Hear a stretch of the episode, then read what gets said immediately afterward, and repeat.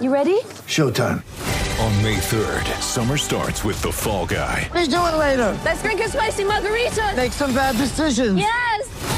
Audiences are falling in love with the most entertaining film of the year. Fall guy. Fall Guy. Fall guy. That's what the poster said. See Ryan Gosling and Emily Blunt in the movie critics say exists to make you happy. Trying to make it out? Nope. Because I don't either. It's not what I'm into right now. What are you into? Talking. Yeah. The Fall Guy. Only in theaters May 3rd. Rated PG-13.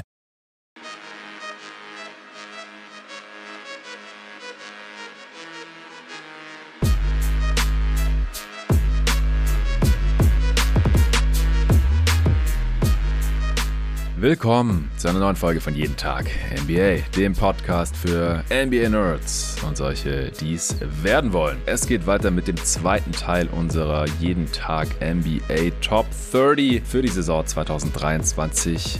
24. Im zweiten Teil heute gibt es die Plätze 20 bis 11. Das heißt, wir werden nochmal 10 Spieler hier enthüllen, diskutieren und argumentieren. Für diese Übung habe ich natürlich wieder am Start den einzigartigen Nikolas Gorni. Hey Nico. Hi Jonathan. Wie geht's dir jetzt? Wir haben, Full Disclosure, jetzt doch eine Aufnahmepause eingelegt. Wir haben Teil 1, den ihr letzte Woche an dieser Stelle hören konntet, auch ja, eine knappe Woche schon vorher aufgenommen, nämlich am Dienstag. Heute ist Sonntagabend. Wir haben am Dienstag zu später Stunde entschieden, dass wir jetzt nicht noch beide Parts auf Biegen und Brechen aufnehmen werden. Und da ich ja auch erst ein paar Tage später jetzt in Urlaub gehen werde, als ursprünglich gedacht, äh, haben wir es auf Sonntagabend geschoben. Nehmen hier jetzt die Teile 2 und 3 auf. Bist du bereit?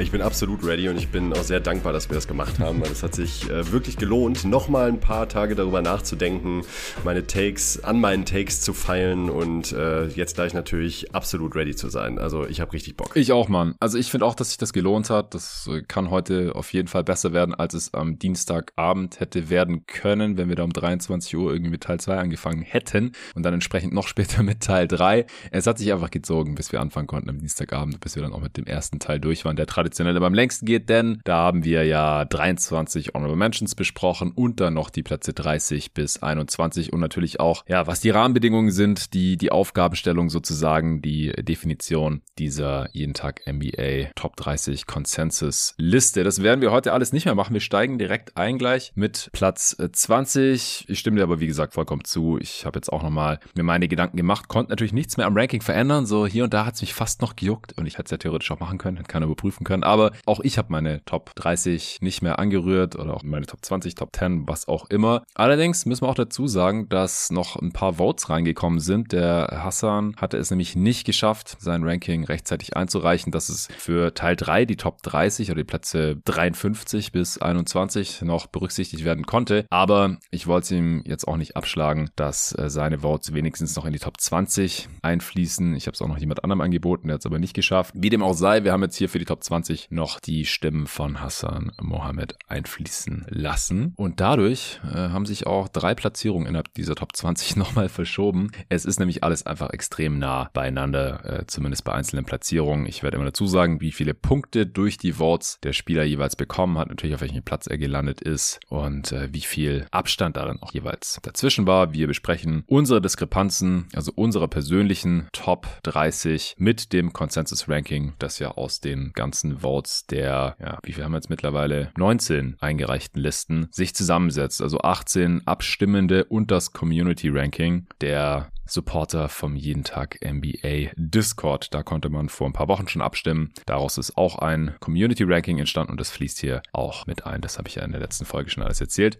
Deswegen, ich hau nochmal kurz raus die Plätze 30 bis 21, damit ihr jetzt nicht nochmal die letzte Folge hören müsst oder euch da gemerkt haben müsstet, wen wir schon besprochen haben, damit ihr jetzt gleich niemanden vermisst. In der Top 20, wir hatten auf 30 Kyrie Irving, auf 29 Darius Garland, auf 28 Jaron Jackson, auf 27 Trey Young, auf 26 Pascal Siakam, auf 25 Bam Adebayo, auf 24 Jalen Brown, auf 23 Terry Halliburton, auf 22 Jalen Brunson, auf 21 Zion Williamson. Und machen jetzt weiter auf Platz 20. Ein Spieler, der 198 Punkte bekommen hat, damit auch ein relativ großer Abstand vor unserer Nummer 21. Und das ist da De'Aaron Fox von den Sacramento Kings. Nico, wo hast du De'Aaron Uh. Fox? Der habe ich auf 20.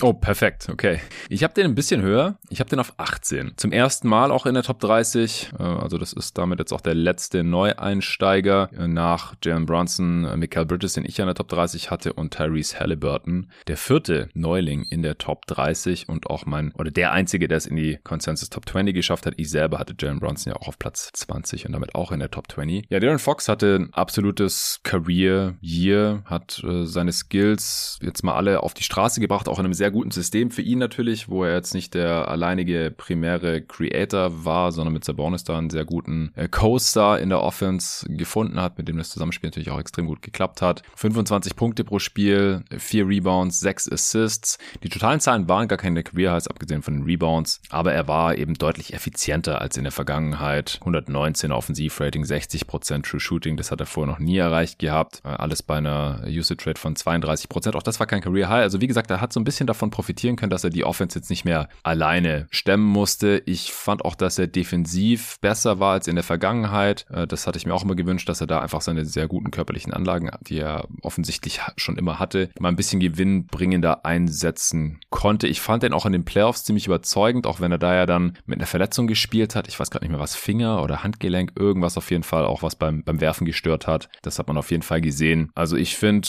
ja, Darren Fox ist relativ klar mittlerweile ein äh, Top 20 Spieler. Ich habe ihn in einem Tier, da habe ich vier Spieler drin. Jalen Bronson haben wir schon besprochen, hatte ich wie gesagt auf 20 und zwei andere Guards habe ich da auch noch drin, die ich alle so ungefähr auf einem Niveau sehe mit Bronson und Fox. Die anderen zwei, die äh, müssen erst noch enthüllt werden. Was sind deine Gedanken zu Fox, den du ja zwei Spots hinter mir hast? Ja, also ich ähm, war bei Fox eigentlich die letzten Jahre auch eher auf der skeptischen Seite, weil ich mir irgendwie unsicher war, ob man sein Skillset wirklich auch in echten Impact beziehungsweise dann auch anders betrachtet auf, auf Teamebene irgendwie gewinnbringend nutzen kann. Und ähm, da muss ich jetzt ganz ehrlich sagen, da hat er mich in dieser Saison dann doch restlos überzeugt, mhm. ähm, was halt mitunter auch daran lag, dass halt eben dafür gesorgt hat, das sagt natürlich nicht nur an ihm, aber auch zu einem großen Teil an ihm, dass die Kings wirklich Erfolg hatten und das halt eben auch mit in die Playoffs nehmen konnte. Du hast gerade schon gesagt, gesagt, äh, trotz der Verletzung hat er da wirklich sehr gut performt, meiner Meinung nach, und hat ähm, für mich auch etwaige Zweifel, die ich vielleicht noch an ihm hatte als Defender in den Playoffs oder vielleicht auch an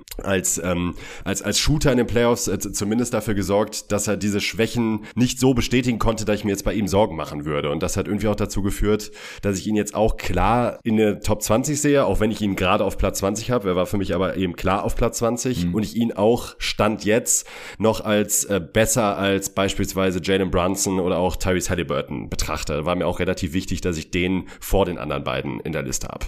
Ja, okay, dann sehen wir das ähnlich. Also in den Playoffs finde ich, da ist es so ein bisschen ins Dreier-Chucken verfallen. Manchmal hat fast elf Dreier von der Possessions genommen, dann nur noch 33 Prozent davon getroffen. In der Regular Season waren sieben Dreier von der Possessions, äh, 32 Prozent sehe ich gerade. Okay, dann war das im Playoffs sogar ein bisschen besser. In der Regular Season dachte ich, hätte eine bessere Quote äh, gehabt, aber dem war nicht so. Er ist auf seinem Career-Durchschnitt eigentlich geblieben, der auch bei 32 Prozent liegt. Nichtsdestotrotz finde ich halt auch, dass er beim Pull-Up respektiert werden muss muss. Er hat 27 Punkte, 8 Assists aufgelegt in den Playoffs. 2,1 Steals übrigens, die Playoffs angeführt auch. Also ja, ich glaube, da müssen wir gar nicht mehr großartig drüber sprechen. Äh, Darren Fox mit seinem Drive zusammen jetzt noch mit dem Jumper, dem Playmaking, der Defense ist einfach ein sehr guter, immer noch Pre-Prime Guard hier in der Top 20. Auf jeden Fall. Und hat auch wirklich nochmal eben diesen Sprung gemacht, finde ich auch unabhängig ja. von der Teamebene, aber ich habe schon das Gefühl, dass er als Spieler auch nochmal gereift ist, ähm, auch, auch im letzten Jahr, weil man bei ihm schon in den Jahren davor immer mal wieder so einen Eindruck hatte, der ist ein bisschen zu viel Gechacke dabei und mhm. nicht effizient genug und ich finde, das hat er schon ziemlich ausgemerzt für mich dieses Jahr. Ja, ich finde auch, die Wurfversuche ist deutlich besser geworden und ich glaube auch, wie gesagt, dass die Playoffs ohne die Verletzung noch besser gewesen wären. Ja, er ist ziemlich heiß in die Saison gestartet. Ich glaube, daher rührte mein Eindruck, was die Dreierquote angeht. Er hat im Oktober Oktober und November 39 Prozent seiner Dreier getroffen und dann ist es aber im Dezember und Januar ziemlich eingestürzt und auch im April dann in den letzten vier Spielen, da ging dann gar nichts mehr. Da hat er vier von 23 von Downtown getroffen und seine Quote noch ziemlich runtergezogen. Okay, wir kommen zu Platz 19. Ah, vielleicht noch kurz die Range, dass wir wieder reinkommen hier in den Prozess. Zu lange raus. Ja, ja, wir hatten jetzt den Break, wo Fox so gerankt war. Wer hat den am höchsten? Ah, Rasmus, okay. Als Warriors-Fan anscheinend gezeichnet hier. Auf 14 ist das höchste.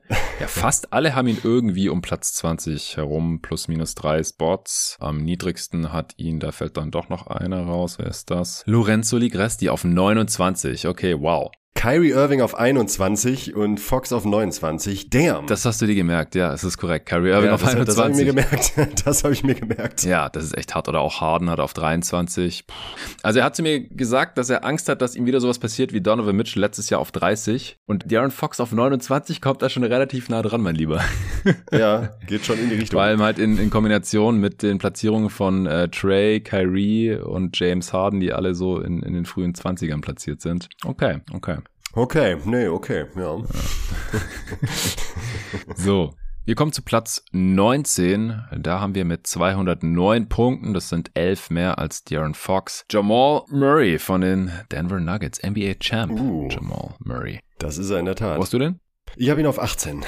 Also genau in der Range, würde ich sagen. Ja, ich bin auf 23, also Ah, okay. vier Spots niedriger als das Consensus-Ranking und fünf niedriger als du. Ja, dann darfst du gerne mal den Case machen. Du bist näher dran und ich äh, gehe dann ein bisschen dagegen. Ja, ich kann, ich kann für beide Seiten eigentlich ganz gut einen Case machen. Ich bin Okay. gewohnt aus den letzten Jahren für Jamal Murray einen Case zu machen, weil ich ihn, glaube ich, immer in den Top 30 hatte und das war, glaube ich, bei vielen anderen nicht der Fall. Ja, ich habe gerade ja. nochmal nachgeguckt, ich hatte ihn letztes Jahr auf den 26 immerhin. Also jetzt gar nicht mal so schlecht. Und ich glaube, letztes Jahr war er bei uns gar nicht drin im Consensus-Ranking, wenn ich mich richtig erinnere. Kann ich gleich schauen. Unabhängig davon hat er eigentlich mehr oder weniger das bestätigt, was ich mir von ihm erhofft habe und halt in den Playoffs vor allen Dingen nochmal eine Schippe draufgesetzt. Also in der Regular Season sehe ich nach wie vor die Kritikpunkte an ihm. Er ist einfach nicht super effizient. Ähm, das war er auch nie bisher in der Regular Season. Er hat eigentlich auch noch nie eine wirklich gute Regular Season gespielt. Da haben wir uns ja auch in den Playoffs noch drüber unterhalten, als wir meinen, ja, er spielt in den Playoffs jetzt wie ein Superstar, aber in der Regular Season halt nicht. Und man guckt am Ende dann so auf die Saison denkt sich, ja, er war kein All-Star, nicht All-NBA. Nö, hat er aber auch nicht verdient für, für die Saison, muss man fairerweise sagen. Ja. Ich mag halt sein Playoff-Ceiling so sehr, dass ich ihn in die Top 20 jetzt packen musste. Ich sehe ein, zwei große Kritikpunkte an ihm, die ich auch nachvollziehen kann. Das ist natürlich einmal ähm, der Elefant im Raum, er spielt halt neben Nikola Jokic. Und ich bin mir schon sicher, dass er mehr von Jokic profitiert als Jokic von ihm. Ähm, auch wenn die beiden natürlich ein unwiderstehliches Two-Man-Game haben zusammen. Ähm, das führt aber eben zwangsläufig dazu, dass nur Jamal Murray auf dem Feld halt nicht das liefert, was er mit Jokic auf dem Feld liefert. ne? Also er kann halt die Offense nicht allein auf ein Level heben. Also ich würde schon auch nach wie vor sagen, dass er ganz klar eben eine Nummer zwei ist. Da ist er für mich aber eben inzwischen halt so gut und das waren jetzt nicht die ersten Playoffs, in denen er halt so spielen konnte. Wenn er fit war, ist er halt in, den, in der Postseason wirklich ein verdammt guter Performer und wir haben selber nochmal gesagt, eben auf Superstar-Niveau letzten Endes, dass ich mir gedacht habe, das Ceiling reicht mir halt. Ich hoffe, dass er jetzt seine Effizienz auch in der Regular Season mal ein bisschen höher halten kann, auch vielleicht mal dafür sorgen kann, dass man auch mal die Minuten ohne Jokic vielleicht gewinnt, mit ihm auf dem Feld.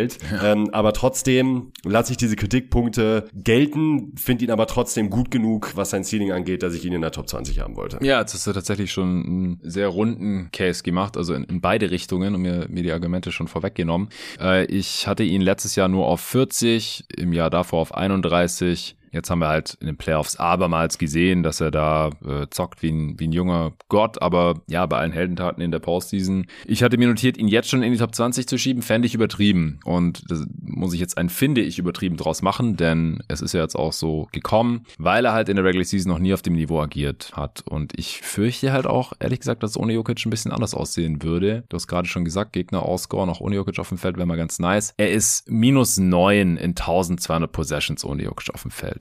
Also Mhm. das ist das ist halt schon übel. Die Offense ist im 13. Percentile und ich habe dann mal kurz die ganze Karriere von Jamal Murray gecheckt. Das ist halt normal, leider. Das war jetzt kein Outlier, nicht Single Season plus minus Quatsch, sondern in seiner ganzen Karriere noch in keiner einzigen Saison ohne Jokic auf dem Feld hat Jamal Murray den Gegner ausgescored. Und das würde ich halt ganz gerne erst noch sehen oder ich hätte weniger Bedenken, Jamal Murray dann in die Top 20 zu packen, weil da habe ich jetzt echt nur noch Dudes drin, die sowohl als erste Option funktionieren können, die halt das Skillset dazu haben. Das hat Jamal Murray auch. Also ich sage jetzt nicht, das kann er nicht, äh, unmöglich, aber bei den anderen, da haben wir halt auch schon gesehen, dass es zumindest ein bisschen besser funktioniert, äh, die jetzt vielleicht alleine ihr Team auch nicht zum Contender machen oder zu 50 Siegen tragen, aber wenigstens, dass man nicht komplett untergeht. Klar, es ist ein bisschen unfair, weil die Nuggets sind natürlich auch auf Jokic ausgerichtet. Wenn Jokic dann nicht spielt, dann fehlt dem Team da halt auf jeden Fall was, weil dann spielt stattdessen DeAndre Jordan oder so. Oder halt äh, jetzt in den Playoffs war es dann mit Jeff Green und Aaron Gordon, wer auch immer dann da der Fünfer war. Aber das ist halt alles nicht dasselbe. Natürlich in Regular Season noch irgendwie Thomas Bryant. Das ist klar. Also wenn Jamal Murray da dann einen normalen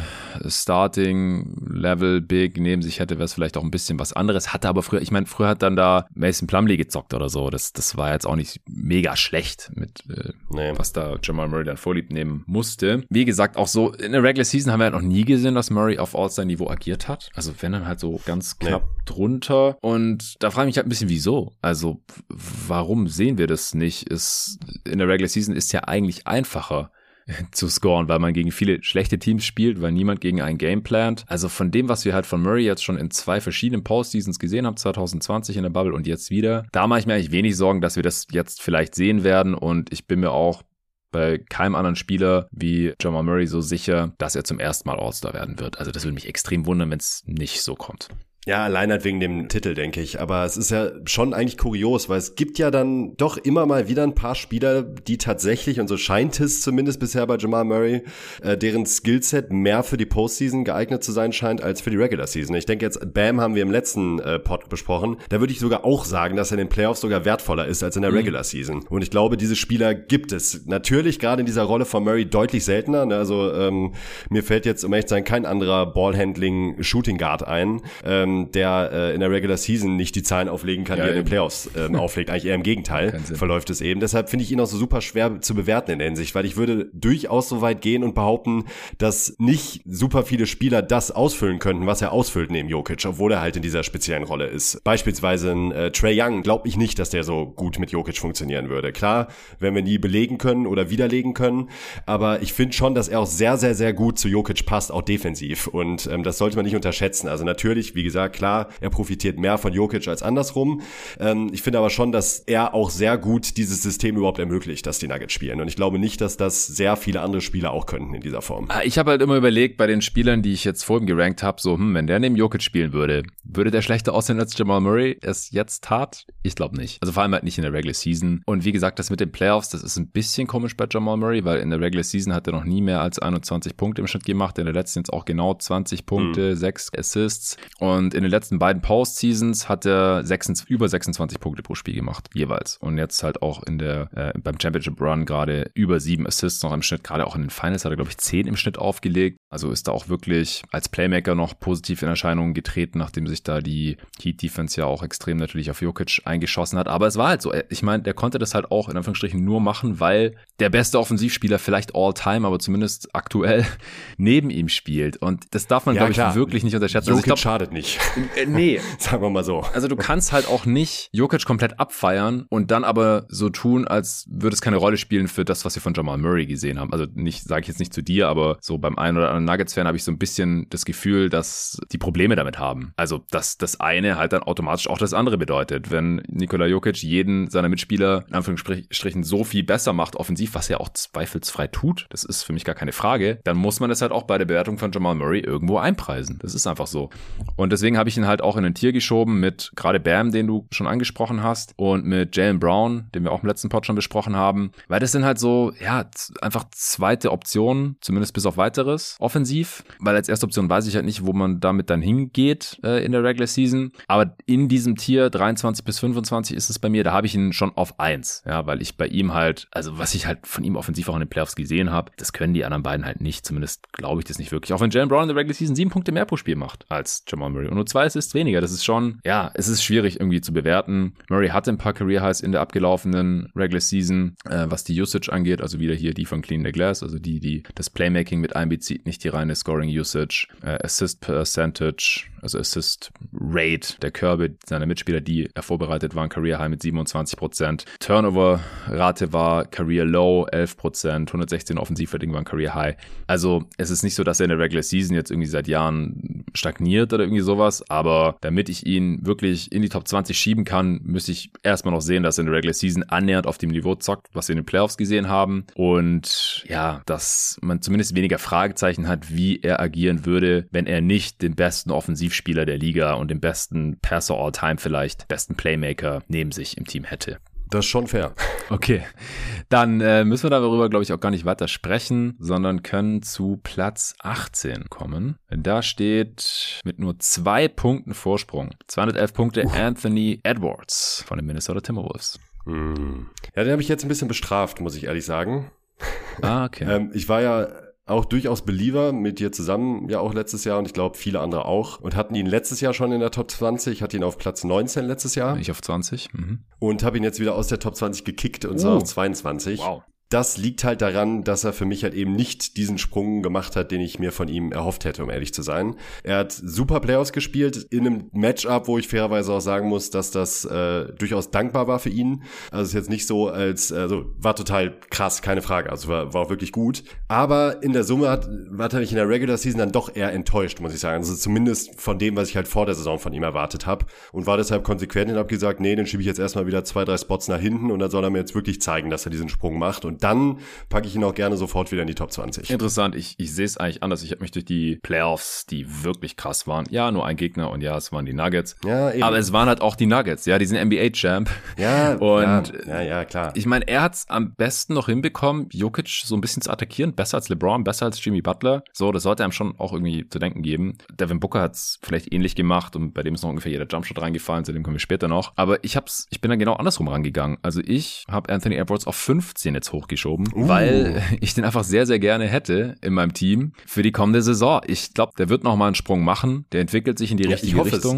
Ja, klar, ich meine, das hoffen wir alle. Man schaut ihm wahrscheinlich gerne zu beim Basketballspielen. Ja, Regular Season weiterhin ja, einigermaßen ineffizient und inkonstant, Die aber war nicht Playoffs, gut, come on. Also Ja. einigermaßen ineffizient, die war schon echt nicht effizient. Also ich finde 106er Offensivrating und 56% True Shooting finde ich schon echt mager für das, was er eigentlich kann oder können sollte. Ja, aber wie gesagt, ich glaube halt im Gegensatz zu Jalen Brown zum Beispiel, der halt ähnliche Werte aufgelegt hat und den ich ja dann auch entsprechend abgestraft habe und auf 25 gerankt habe. Der war sogar noch ein bisschen effizienter, 2% besseres True Shooting, vier Punkte besser im Offensivrating. Aber bei Anthony Edwards glaube ich halt, dass da noch mehr drin ist als bei Jalen Brown, wo ich mich so ein bisschen damit abgefunden habe mittlerweile. Klar, sonst könnte man das jetzt nicht vertreten, den äh, auf Platz 15 zu ranken oder halt in der Top 20. Aber er, er ist effizienter geworden, es bewegt sich in die richtige Richtung. 56% True Shooting war halt jetzt auch äh, Career High. Playmaking hat sich auch verbessert und Ja, vor allem finde ich halt auch, gerade in den Playoffs fand ich halt auch defensiv ziemlich krass. Wie gesagt, es ist so ein bisschen die Hoffnung, dass er halt eff effizienter wird, dadurch, dass er konstanter wird als äh, Scorer und Playmaker,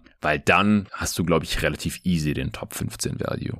Also grundsätzlich hat sich an meiner Einstellung zu ihm eigentlich nichts geändert. Also ich denke, dass wenn er ansatzweise sein Potenzial irgendwann abruft und in seiner Prime, wenn er dann nur auf Platz 15 ist, dann wäre es eine herbe Enttäuschung für mich, um ehrlich zu sein. Also das ist für mich jetzt eher nochmal so ein Wachrütteln, wofür er natürlich im Leben niemals was mitbekommen wird, dass ich den hier in meinem kleinen Mini-Ranking äh, aus der Top 20 gehauen habe. Aber also ich bleib nach wie vor dabei, dass bei ihm Sky the Limit ist und ich hoffe auch, dass er daran kratzt. Aber dafür gehört halt für mich eben auch, dass man entsprechend performt und das nicht nur immer wieder andeutet. Und ja, er ist super jung, er hat alles noch vor sich, aber er soll es mir halt bitte jetzt auch mal ein bisschen zeigen in der Richtung, dass ich ihn dann wirklich merklich nach oben schiebe. Ja. Geht in die Age 22 Season, war zum ersten Mal All-Star. Äh, Career Highs natürlich, across the board, 25 Punkte pro Spiel, äh, 6 Rebounds, 4,5 Assists, 1,6 Steals, äh, Dreierquote ein bisschen hoch, weil die Attempts ein bisschen runter sind. Also da hat er das halt schon gezeigt, dass er effizienter wird, wenn er die Wurfauswahl ein bisschen verbessert. Äh, Freiwurfrate ist auch nach oben gekommen, weil er eben auch mehr zum Korb geht. Also wie gesagt, er hat halt alles jetzt schon zu einem gewissen Maße gemacht, was ich mir gewünscht hatte und ich gehe halt davon aus, dass es weiter in die Richtung geht. Deswegen auf 15, ich schaue jetzt gerade mal, wo er sonst so gerankt wurde. Also ich habe ihn nicht am höchsten, äh, Hassan hat ihn auf 13, dann haben ihn drei Leute auf 15, also noch zwei außer mir und zwar, wer sind die Believer? Äh, Len Werle und Arne Brandt. Sehr schön. Und ja, dann verteilt sich so am niedrigsten. Also verteilt sich bis Platz 28 tatsächlich. Also die Range ist sehr groß. 15 Spots zwischen 13 und 28. Luca Elfering ist der Skeptiker hier, aber noch zwei andere haben ihn auch. Hinter Platz 25 Rasmus auf 26 und Lorenzo wieder. Okay. Aber die meisten haben ihn so um Platz 20 herum. Ich will kurz die Playoffs nochmal in Zahlen fassen. weil Ich habe es jetzt ein paar Mal nur Ja, ja, ey, die, die, die Serie war krass, keine Frage. die sind krass. Frage. 32 Ja, Punkte pro Spiel, 5 Rebounds, 5 Assists, 2 Steals, 2 Blocks. Das ist also, äh, wie gesagt, was, was der am defensiven Ende machen kann, wenn der da locked in ist, das ist einfach nur insane mit seinem Körper. Und das waren halt keine 32 ineffizienten Punkte, sondern das war sehr effizient. 122er Offensivrating. Ja, ja. Braucht sich von niemandem verstecken. 60% True Shooting. Ja, das war einfach geil. Okay, wir machen weiter mit Platz 17. Ja, nach den äh, drei Young Guns, Fox, Murray und Edwards, jetzt mal wieder ein älterer Spieler. Es ist Paul George. Nur vier Ah. Punkte vor Anthony Edwards, also sehr knapp mit 215 Punkten sozusagen noch im selben Tier mit Murray und Edwards, was die Punkteverteilung angeht. Der nächste Spieler hat dann schon wieder deutlich mehr Punkte, aber erstmal PG, wo hast du den? Dem habe ich nochmal ein Gnadenvote äh, mit Platz 19 verpasst. Den habe ich noch einmal in die Top 20 gepackt. Das halt auch eigentlich sehr schnell gemacht, der Case. Ähm, er hat keine Playoffs gespielt, er war mal wieder verletzt, muss man so ganz, äh, ganz so klar sagen. Aber sein Skillset, wenn fit, und das traue ich ihm, stand jetzt noch zu, wird jetzt 33. Okay, also Nützer ist schon 33, ähm, wird mhm. 34. Ähm, und äh, ich traue ihm das noch zu, aber das Skillset ist mir insgesamt sowohl für Regular Season als für Playoffs einfach noch zu wertvoll. Und er hat oft genug gezeigt, dass er das kann, sowohl in den Playoffs als auch in der Regular Season. Deshalb habe ich ihm jetzt noch einmal die Chance für die Top 20 gegeben. Wenn er jetzt wieder dauernd ausfällt, wieder keine Playoffs spielen sollte, dann wird es da sehr eng, muss ich fairerweise sagen. Aber Platz 19 war für mich jetzt einfach noch schwer, irgendwie dagegen zu argumentieren, dass er nicht mehr in die Top 20 gehört. Ja, ich habe ihn tatsächlich auf 21 und das ist dann der zweite Spieler nach Jamal Murray, den ich nicht mhm. in der Top 20 habe, im Gegensatz zum Consensus Ranking. Das äh, hatte ich ja zum Ende des letzten Parts schon angekündigt, dass es da zwei solche Spieler gibt. Ja, ich habe ihn im selben Tier mit Pascal Siakam, den ich auf 22 habe. Also einfach so Spieler, wo man wahrscheinlich weiß, was man bekommt, die als zweite Aktion in der Offense einfach sehr viel besser aufgehoben sind, die dein Team defensiv auf jeden Fall weiterbringen. Paul George bringt ja auch auf Ball natürlich noch viel mehr, weil er einfach einfach einen sehr guten Wurf hat. Aber ja, ich als bester Spieler, ich glaube, das haben wir jetzt aber auch genug gesehen. Wir haben genug Spiele ohne Kawhi Leonard gesehen jetzt in seiner Zeit, auch bei den Clippers, auch davor natürlich schon, äh, bei seinen anderen Stationen. Da würde ich mich einfach überhaupt nicht auf ihn verlassen wollen. Age 33 Season jetzt, er hat 24, 6 und 5 aufgelegt, aber jetzt nirgendwo in irgendeinem Bereich ein Career High oder sowas. Also bei ihm geht die, die Trajektorie auch einfach schon nach unten. Er ist auch leicht unterdurchschnittlich effizient mit dem 113er Offensivrating, obwohl Kawhi Leonard ja relativ viele Spiele gemacht hat, zu denen kommen wir später noch. Es war jetzt nicht wie in der vorigen Saison, wo er quasi die ganze Zeit äh, mehr oder weniger die erste Option war. Also sehr guter Spieler, High-Level 3D, äh, wenn man so will. Sein Playmaking ist auch ein bisschen besser geworden über die letzten Jahre, gar keine Frage. Aber ja, ich, wie gesagt, halt in der Regular Season nur noch mäßig effizient. In den Playoffs ähm, war er dann ja mal wieder verletzt. Wir gehen jetzt zwar von fitten Spielern aus, aber bei Paul George bin ich halt mittlerweile auch so weit. Der spielt ja auch immer bei der Bewertung der Clippers mit rein, so dass er und Kawhi mal gleichzeitig fit sind. Hält ja eigentlich jeder für relativ unrealistisch mittlerweile. Und es ja. liegt halt auch zu einem relativ großen Teil an ihm. Bei Kawhi bin ich dann noch skeptischer, weil es halt auch immer das Knie ist. Bei Paul George sind es immer wieder verschiedene Sachen. Aber dass der irgendwie eine ganze Regular Season und Playoffs durchhält, das haben wir halt auch schon Ewigkeiten nicht mehr gesehen. Leider. Und er hat auch einfach schon länger keine Playoffs mehr gespielt. Also das letzte Mal 2021. Ja. Ich würde es gerne noch mal sehen, aber. Ich auch. Einmal, und ich einmal traue ich ihm halt noch zu. Und wie gesagt, wenn das ja. jetzt nicht kommt dieses Jahr, dann ist der Case für mich auch durch, um ehrlich zu sein. Okay, okay. Ja, gut. Aber wir haben ja auch nicht weit auseinander. Du hast ihn 19, hast du gesagt? 19. Hm. Ja, ich auf 21 und im Consensus Ranking auf 17. Ich schaue mal noch kurz seine Range an, ob da irgendwas ins Auge sticht. Äh, ja, jemand hat die Top 10, das sticht auf jeden Fall ins Auge, weil sonst hat Top 10? Auf 10, ja. Jesus. Jerry, okay, ja. Jerry Engelmann hat ihn auf Platz 10. Auch hier wow. nochmal der Hinweis, ich nehme mit Jerry direkt am ersten Tag nach meinem Urlaub eine Folge auf zu seiner Top 30, da die äh, auch schon relativ stark abweicht von allem anderen, was so eingereicht wurde. Auf 15 ist der zweithöchste Rang, da hat ihn der Hassan. Ja. Da würde ich einmal kurz was, was reinschmeißen. Also hat jetzt äh, gar nichts mit Jerry zu tun an der Stelle. Fällt mir nur gerade ein. Ich habe auch mal vor einigen Jahren, ist jetzt äh, mittlerweile schon, ich glaube, da war, also da war Paul George auf jeden Fall noch bei den Thunder. Da habe ich auch mal im Internet äh, diskutiert. Ja, ich weiß, ist total sinnvoll, mit äh, fremden Leuten im Internet zu diskutieren. Aber ähm, da gab es halt auch, äh, kleine Anekdote, ähm, einen Kollegen aus einem aus einem Messageboard, äh, Sportforum, kennst du ja auch noch. Klar. Ähm, Mystic hieß der damals, der User, und der hat auch selber Statistikmodelle entworfen mhm. und auch wie so ein, also auch ein ähm, Regression Model. Christian heißt er, ja. Äh, genau, Christian heißt, hat auch immer sehr, sehr gute Takes gehabt, muss man fairerweise sagen. Also weil es weit entfernt von Dummschwätzer war, aber auch sehr überzeugt von seinen Meinungen und äh, zu den Zahlen, die sein System ausgespuckt hat. Und der hat halt auch bis zum Ende ganz stark vertreten, dass Paul George äh, einen deutlich Impact, also einen, einen, deutlich größeren Impact hat als Kawhi. Halt eben auch noch in der Zeit kurz nach dem Titel für die Raptors. Ähm, und da weiß ich auch mal noch, ja, ja, da meinte Paul George wäre jetzt der größere Gewinn für die Clippers als Kawhi Leonard. Und äh, da hat das Modell dann für mich ein bisschen an Glaubhaftigkeit eingeboost eingebüßt. Ja. Oder beziehungsweise habe ich ihm dann auch gesagt, dass sich da zu sehr drauf gestützt hat. Aber ist mir jetzt gerade eingefallen, wie gesagt, hat mit Jerry gar nichts zu tun. Nur ähm, Paul George scheint bei diesen, bei Modellen oder grundsätzlich bei Modellen halt auch sehr, sehr gut abzuschneiden. Und das wundert mich deshalb nicht. Ich überlege gerade, wann Paul George jemals in seiner Karriere besser war als Kawhi Leonard. Vielleicht glaub, 2012.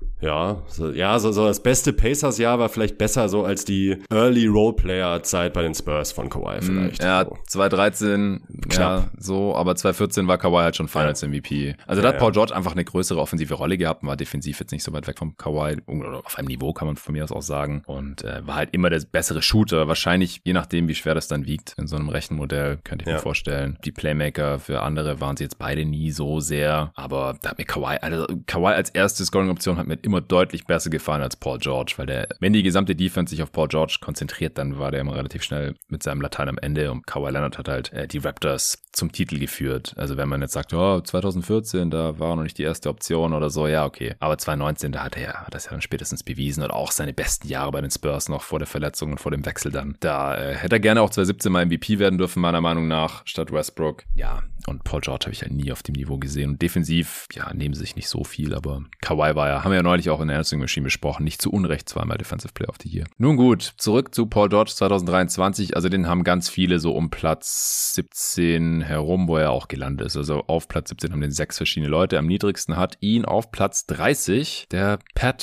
Foster von Kicks. So, hier war gerade das Internet ausgefallen und deswegen hatten wir einen nicht eingeplanten Break und äh, du, Nico, du hast währenddessen Ex-Twitter gecheckt und mir gerade was geschickt mit dem Kommentar, äh, als hätte Anthony Edwards zugehört. Ich habe es mir noch nicht angeschaut. Du hast gemeint, es war ein krasser Dank. Den muss ich mir jetzt noch kurz anschauen gegen Deutschland. Oh shit, all over. Ja, Oi, genau. oi, oi. genau, das habe ich mir auch gedacht. oh shit, Wow, ai, ai. Vorbereitungsgame auch noch. Gegen Ja. wen waren das? Das war so klein gerade. Das ist Thais, oder? Ja, oh Ja, Gott. ich glaube, es ist teils. Also, den hat er einfach mal mit in die Korbanlage reingehauen. Ne? Ja, voll. Ohne Anlauf auch, ja. Ja. Fängt den Ball Ganz easy. so einen halben Meter vorm Charge Circle, dreht sich um und stopft ihn ran, als wäre er Shaq. Mit 6'5. Okay, okay. Ja, ey, Top 20, ne, ist okay. Top 15. Ja, ja, Top 15, ja, gut. Ja. Wir kommen zu Platz 16 und da steht mit sehr großem Abstand 287 Punkte. Das sind 72 mehr als Paul George bekommen hatte und relativ nah am Platz 15 dann auch dran.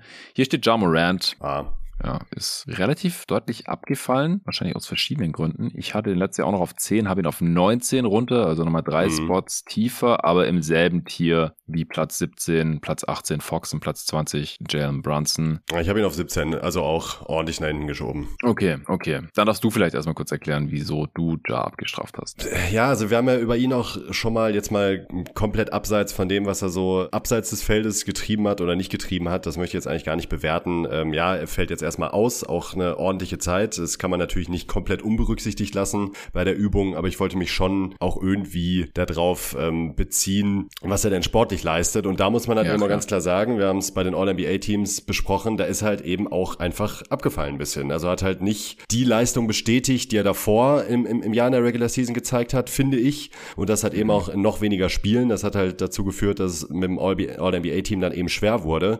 Ähm, hat jetzt auch in den Playoffs, ja, auch da war wieder angeschlagen, nicht das gezeigt, was ich mir jetzt eigentlich von ihm langsam mal wünschen würde. Also er hat starke Ja. Spiele gehabt, zumindest wenn man es oberflächlich betrachtet, war dann aber, wenn Ja. man eben ein bisschen tiefer blickt, ähm, eben doch gar nicht so gut. Denn man hatte eigentlich das Gefühl, für die Lakers war es besser, wenn Ja Morant einfach die ganze Zeit den Ball dominiert und wirft, als wenn das Team irgendwie ins Rollen kommt. Und das ist auch eben so dieser Punkt bei Ja. Man hat das Gefühl, ähm, er funktioniert halt eben nur mit Ball gut, spielt dann auch sein Ball, aber der hilft nicht unbedingt immer dabei, zumindest auf höchstem Level, das muss man natürlich immer klar sagen, als Eingrenzung, dem Team zwingend zu gewinnen. Und das hat man jetzt gerade in dieser Serie auch nochmal sehr gemerkt, obwohl natürlich auch gerade Anthony Davis da im Korb natürlich extrem undankbar war. Aber ja, da hat er mich durchaus nochmal enttäuscht und das eben zusammen mit dem ganzen Kram, den man noch so über ihn denken kann, hat halt dazu geführt, dass ich dachte, ja, boah, Top 20 schon noch, weil da hat er einfach schon genug gezeigt in den letzten Jahren, aber ob es halt für Top 15 reicht, für mich hat es nicht mehr gereicht. So. Ja, für mich auch nicht aus ähnlichen Gründen. Also auch hier Suspendierung außen vor. Es ist ja was Temporäres, was jetzt, zumindest wenn man davon ausgeht, dass es jetzt sich nicht ständig wiederholt oder vor allem jetzt auch in der kommenden Saison er dann nicht nochmal irgendwie ausfällt. Deswegen äh, normalerweise jetzt nicht den Spieler Jamorant eigentlich schlechter macht. Also wie gesagt, ich, ich habe es sogar reingeschrieben bei der Aufgabenstellung. So einmalige Ausfälle, die sollte man eigentlich dann nicht berücksichtigen. Ich kann es aber verstehen, wenn man da jetzt einfach skeptischer ist, was John Morant angeht und sagt, hey, das war jetzt nicht das erste Mal, sondern letzte Saison wurde er auch schon suspendiert, hat anscheinend nichts gebracht. Wer weiß, ob das jetzt was bringt. Ich vertraue dem Dude nicht mehr. Könnte ich auch verstehen. Mhm. Ich habe das jetzt nicht so sehr einfließen lassen, sondern finde halt auch, dass er einfach spielerische Unzulänglichkeiten hat, die nicht verschwinden. Also die Ineffizienz als Scorer, die setzt sich langsam so ein bisschen fest in Regular Season und Playoffs, auch wenn jetzt in den Playoffs es noch nie so schlecht war. Er musste gegen Anthony Davis ran, zu dem kommen wir später natürlich auch noch. Aber ich finde halt auch, dass die Zahlen noch so ein bisschen davon beschönigt werden, dass er halt diesen krassen Scoring-Outburst hatte in diesem Blowout-Loss in Spiel 3. Spiel 2 ja. hat er ja. verletzt, verpasst. Spiel 1 hat er 18 äh, Punkte gemacht, mäßig effizient mit sechs Turnovers und keinen überragenden Quoten. Ja, die Quoten waren okay, sehe ich gerade. Er hat keine Freiwürfe gezogen. Das war halt auch ein Riesenproblem. Also in jedem Spiel, in dem die Lakers ihn dann noch wirklich ernst genommen haben, weil sie nicht eh schon mit 20 geführt haben, hat er eigentlich keine Freiwürfe gezogen. Und in dem einen dann, wo er 45 gemacht hat und 13 Assists, also das, das wurde halt nie wieder knapp. Da hat er dann halt aufgedreht, als die Lakers mit 20, 25 Punkten geführt haben. Und das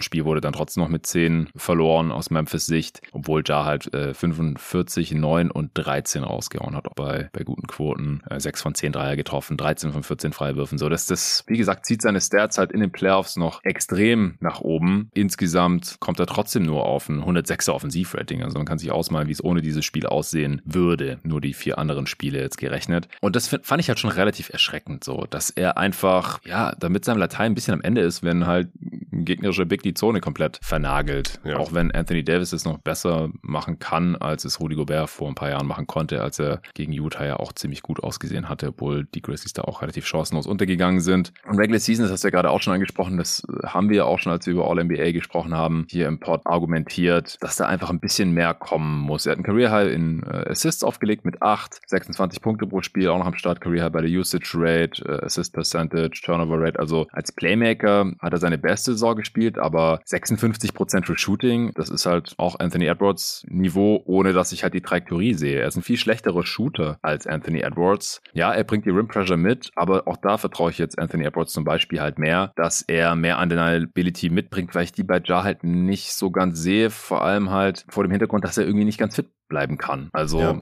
das zieht sich jetzt halt auch schon so langsam ein bisschen durch, was ich halt auch mit seinem Spielstil erklären würde. Ja, und diese Undeniability ist halt auch so ein Ding. Also klar, man kann ihn super schwer vom Ring fest äh, weghalten. Das Problem ist aber eben, wenn er dann halt zum Korb kommt, dann springt er halt erstmal und guckt, was dann passiert. Und das mhm. ist irgendwie immer so, das finde ich, sieht man bei ihm super oft, dass er wirklich durchkommt, halt mit seinem bahnbrechenden Tempo und seinen Tempowechseln und das er auch wirklich gut macht. Aber dann ist er am Ring, geht hoch und er geht halt hoch, egal was da ist. Egal, ob eben dann Anthony Davis steht, der mit beiden Armen Kerzen Halbgarten in die Luft springt oder ob da gar kein Defender ist. Er geht halt einfach hoch und dadurch entstehen halt eben auch viele Fehlwürfe, ähm, schlechte Pässe und andere Situationen. Das fällt mir bei ihm immer wieder auf, dass er da so ein bisschen kopflos teilweise agiert. Und das ist halt eben auch was, wo ich denke, das wird nicht so gut altern. Er ist jetzt natürlich noch weit davon entfernt, alt zu sein, aber das halt eben mit seiner Verletzungshistorie in Kombination ist nicht so gut. Also ich würde bei ihm teilweise schon so gerne so ein bisschen mehr Smartness, das ist ein bescheuertes Wort, einfach ein bisschen mehr Klugheit mhm. beim Abschluss und bei seinen Entscheidungen sehen.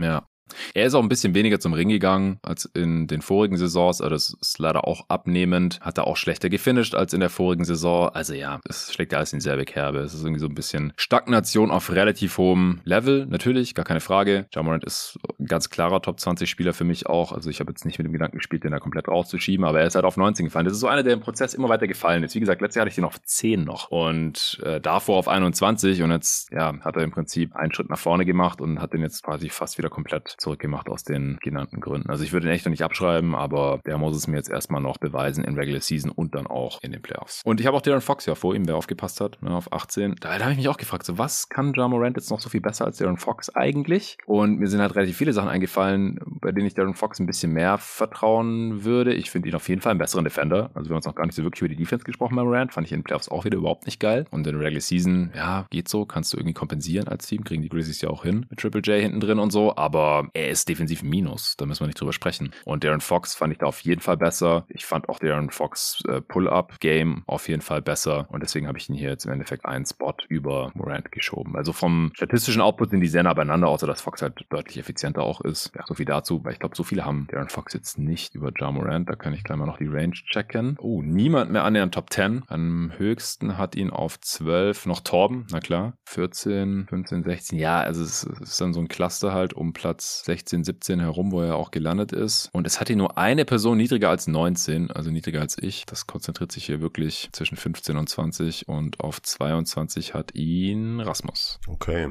Gut, kommen wir zu Platz 15 und damit zu den Top 15. Da ist mit nur 11 Punkten Vorsprung vor John Morant Donovan Mitchell von den Cleveland Cavaliers gelandet. Es ist auch der letzte Guard, den ich in diesem jetzt schon mehrfach erwähnten Tier habe. Mein mhm. neuntes Tier zusammen mit Fox, Morant und Brunson. Okay. Nur habe ich Mitchell da halt ganz vorne auf 17, also zwei Spots tiefer als das Consensus-Ranking. Wo hast du, Donovan Mitchell? Auf, auf 16, also okay. einen Platz noch vor John Morant, aber eigentlich ja auch genau in der Range. Interessant. Hatte ich nicht Mitchell sonst immer höher als du? Ja, du hast Mitchell deutlich höher sogar immer, meine ich. Also ich gucke mal eben noch mal kurz, wo ich ihn letztes Jahr hatte. Letztes Jahr hatte ich auf 20. Ah ja, ich auf 13. Da mhm. kommt äh, daher die ja. Diskrepanz, die ich im Kopf hatte. Davor hatte ich noch 15, also immer um den Dreh. Er wurde jetzt halt von so ein paar Spielern überholt, weil ich jetzt halt auch schon länger nicht mehr gesehen was er in den Playoffs performt hat. Yes, das ist es eben leider. Das ist eigentlich auch der Case, mehr oder weniger, finde ich. Also, das war jetzt das zweite Jahr, ja, wo er in den Playoffs wirklich nicht gut aussah, muss ich sagen, gerade in Bezug auf Decision Making. Gut, das war bei ihm immer eine kleine Schwäche, fand ich, auch in der Regular Season. In den Playoffs wird es halt gravierender, plus die Defense. Das Playmaking hat sich da, auch wenn es die Zahlen vielleicht ein bisschen anders suggerieren, auch nicht so richtig verbessert, finde ich. Also, er trifft halt einfach keine guten Entscheidungen. Und ja, die Knicks waren jetzt auch kein unüberwindbarer Gegner, muss man fairerweise sagen. Und äh, das war jetzt gar kein Front eigentlich, sondern einfach nur eine Darstellung. Äh, da, da, da, hätte ich mir einfach von ihm mehr erhofft oder ja. erwarte ich mir mittlerweile einfach mehr von ihm. Erst recht, wenn man ihn irgendwie mehr Richtung Top 10 schieben will oder Top 15 von mir aus auch. Ja. Erstmal muss da einfach mehr kommen und da hat er mich jetzt zwei Jahre in Folge enttäuscht und ja, wenn das so weitergeht, dann kann ich mir gut vorstellen, gerade bei dem anderen Spielermaterial, das so verfügbar ist, dass er sich dann aus den Top 20 verabschiedet. Ja, also was er den anderen Dudes in diesem Tier hat voraus hat, also Fox, Morant, Brunson bei mir, ist, dass er halt auf jeden Fall ein krasser Shooter ist. Das Problem ist nur, dass es halt seine große Trumpfkarte und wenn ihn der Dreier verlässt, dann ist er in den Playoffs halt auch relativ schnell mit seinem Latein am Ende, weil ihm halt die physische Undeniability abgeht. Er ist, ich meine, der kleinste von diesen dreien. Auf jeden Fall spielt er am kleinsten. Brunson ist deutlich physischer, weil kräftiger und der hat ja auch Mitchell äh, teilweise attackiert in der Serie, in der ersten Runde in den Playoffs. Fox und Morant, ja, die sind so ein bisschen länger, drahtiger. Ich will jetzt nicht sagen athletischer, weil Donald Mitchell auch fucking Freak ist, was das angeht. Also er muss halt den, den Dreier dann auch in den Playoffs konstant treffen, um halt weiterhin den Output da zu bringen. In der Regular Season war er famos. 28 Punkte pro Spiel, ist Career High gewesen. Ich glaube auch, dass ihm da die Rolle neben Darius Garland gut getan hat, mehr als Scorer auftreten zu können. Äh, vier Rebounds, vier Assists, also auch dann nur noch vier Assists in Anführungsstrichen. 119er Offensivrating ist auch Career High, 61% Shooting Career High, 10% Turnover-Rate Career Low. Also was die Effizienz angeht, hat er nie besser gespielt in der Regular Season, aber wie gesagt, in den Playoffs jetzt äh, zum zweiten Mal in Folge ziemlich enttäuschend. Und ich glaube nach wie vor, dass er das Skillset hat, auch in den Playoffs mal wieder zu dominieren. Aber das haben wir jetzt einfach schon eine Weile nicht mehr gesehen. Also er hat jetzt in vier von sechs Playoffs, die er gespielt hat, seine Dreier nicht mehr getroffen. Ja, das ist schon hart. Ja, also wenn man die fünf, über 50% Dreierquote in der Bubble rauslässt, und das haben ja eigentlich fast alle Spieler einstimmig gesagt, dass man da besser treffen konnte, weil es ist einfacher, den Korb zu treffen, wenn dahinter nicht so viele Fans sitzen. Also es ist einfach ein anderes Gefühl. Es ist einfach eine leeren Halle zu zocken, ist einfach leichter. So kann man es, glaube ich, zusammenfassen oder zumindest zu werfen. Und deswegen muss man halt die, die Wurfquoten, klar, die Bedingungen waren für alle gleich, deswegen sage ich jetzt nicht, dass es irgendwen bevorteilt oder benachteiligt hat. Aber wenn man es halt die individuellen Quoten von den Spielern anschaut, dann sollte es eigentlich wundern, wenn jemand halt in der Bubble vielleicht ein bisschen besser getroffen hat als sonst. Und das ist halt bei Mitchell der Fall. Da hat er halt über 50 Prozent seiner Dreier getroffen. Wenn man die rauslässt, dann bleibt sogar nur noch ein Jahr, wo er mehr als 30, deutlich mehr als 30 Prozent seiner Dreier in den Playoffs getroffen hat und das ist dann halt ein bisschen zu wenig. Auf der anderen Seite, wie gesagt, geiler Scorer und auch in der Regular Season der beste Spieler von den Vieren gewesen. Deswegen ich auf 17, Consensus auf 15. Ich schaue gerade mal, wie der Rest den so sieht. Am Partner noch auf Platz 12. Oh wow, das finde ich hoch sogar, muss ich echt sagen. Ja, also für die letzten paar Playoffs finde ich das auch zu auch hoch. Da wieder der Punkt, äh, man kann viele Rankings vertreten, aber mich würde halt total interessieren, wen man dafür halt alles da nach hinten schiebt. Also das kann ich jetzt, äh, finde ich, könnte man jetzt wieder nur im Kontext bewerten, ähm, ob ja. das super hoch ist oder nicht. Aber einige, die ich offenbar vor ihm habe, müsste er dann dahinter sein. Deshalb Na klar. Bin gespannt, ja. wer. Ja, kann ich jetzt schwer sagen oder nee, nee, nee, Spieler klar. schon spoilern. Ja, ich sehe es hier gerade. das ist klar. Ja, Hassan hat ihn auf 12 und der Jonathan Hamacher auch. Und dann jemand hat ihn auf 13, zwei haben ihn auf 14, einige auf 15. So kommt halt das Ranking dann natürlich auch zustande. Also es gibt so ein Cluster um Platz 15 plus minus drei Plätze herum. In den 20ern gerankt haben ihn nur zwei. Also er hat eine sehr kleine Range. Und zwar auf 20 der Patrick und auf 23 der Jerry. Ja, Lorenzo, was ist los? Wo hat er den jetzt hingeschoben? Von 30 auf 14. Damn. Wow. Okay. jetzt auf einmal höher als wir. Okay, okay. Alright, kommen wir zum nächsten Platz. Platz 14. Es geht weiter mit einem Guard, Damian Lillard. 367 Punkte, das sind 69 mehr als Donovan Mitchell. Also wir sind hier jetzt direkt in einem neuen Tier, was die Punkteverteilung angeht. Da sind dann auch direkt einige Spieler drin. Also Dame ist relativ nah in der Top 10. Mhm. Der Spieler auf Platz 10, zu dem wir heute nicht mehr kommen, kann ich aber schon mal sagen, hat 396 Punkte. Dann können die Hörer jetzt immer ein bisschen einordnen, wie nah man an der Top 10 dran war. Und Dame mit 367 ist äh, gerade mal 29 Punkte hinter Platz 10. Also hier wird es jetzt schon langsam eng eng. Ich habe Dame jetzt auch direkt auf dem nächsten Platz, auf Platz 16, ja. direkt vor Donovan Mitchell, aber in seinem eigenen Tier. Also den habe ich nicht mit Mitchell, Fox, Morant und Brunson im selben Tier, weil ich finde, Lillard hat einfach schon mehr gezeigt. Wenn ich jetzt entscheiden dürfte, wen willst du haben für nächste Saison, dann würde ich mich schon für Lillard entscheiden. Bei den anderen Vieren, da kann man mich überzeugen, dass der eine vor dem anderen genommen werden sollte. Aber bei Lillard, da denke ich schon, dass der zumindest in der kommenden Saison in Regular Season und Playoffs, da würde ich ihm mehr vertrauen als den anderen Dudes. Ja, das auf jeden Fall. Tue ich, tue ich auch, deshalb habe ich ihn auch noch auf 14 sogar. Okay, ja. Also ich habe ihn, kann ich jetzt auch schon sagen, weil die anderen Dudes, die äh, haben wir schon besprochen. Davor kommt mein siebtes Tier, da habe ich drei Spieler drin und das sind halt alles so Young Guns, sage ich jetzt mal. Mhm. Einen kann ich noch nicht raushauen, aber äh, Zion und Anthony Edwards habe ich jetzt vor Dame, weil okay. da, wenn Zion mal fit bleibt und bei Anthony Edwards, wenn er halt den nächsten Schritt macht, den ich halt von ihm erwarte, dann hat, bringen die halt mehr Undeniability in Playoffs mit. Weil Dame, geiler Regular Season Player, gar keine keine Frage. Er hat auch ein Career hier hingelegt, was sick ist in der Age 32 Season, geht jetzt in die Age 33 Season. Aber in den Playoffs, da ist es dann schon sehr Matchup-abhängig, was Damon Lillard da noch so machen kann. Er hat jetzt in der Regular Season 32 Punkte pro Spiel aufgelegt, Career High, 5 Rebounds, 7 Assists, kein Career High, aber natürlich auch solide 36er Usage, Career High, 34% äh, Assist Rate, Career High. Also er hat ein Career High in Punkten pro Spiel und in der Assist Rate aufgelegt. Also er hatte noch nie so eine hohe offensive Last und war so effizient wie noch nie mit einem 127er Offensiv Offensivrating. Ja, das ist einfach sick. Als ja, Guard, der vom Jumpshot lebt, 65% ja. True Shooting, das ist einfach nur sick. Und es ist mehr zum Ring gegangen als sonst auch, ne? Das kommt auch dazu. Also, mhm. der hat sich auch ein bisschen verbessert.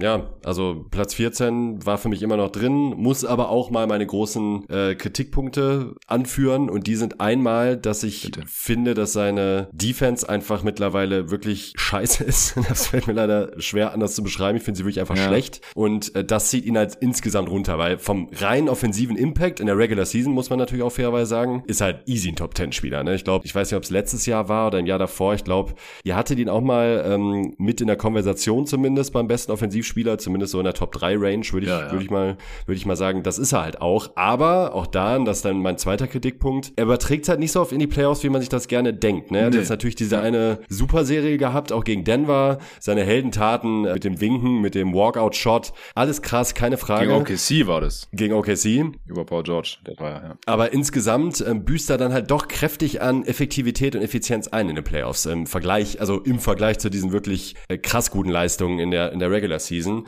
Und das ist für mich halt schon wichtig, wenn ich einen Spieler Richtung Top 10 schieben möchte. Und das ja. zeigt er halt einfach nicht konstant über seine Karriere. Und äh, da reicht mir dann die, der enorme Regular Season Offense Output einfach nicht, wenn er dann in den Playoffs defensiv so krass angreifbar ist und eben auch nicht dieses Level halten kann. Ja, alles total fair. Also letzte Regular Season war das relativ klar ein Top 10 Spieler.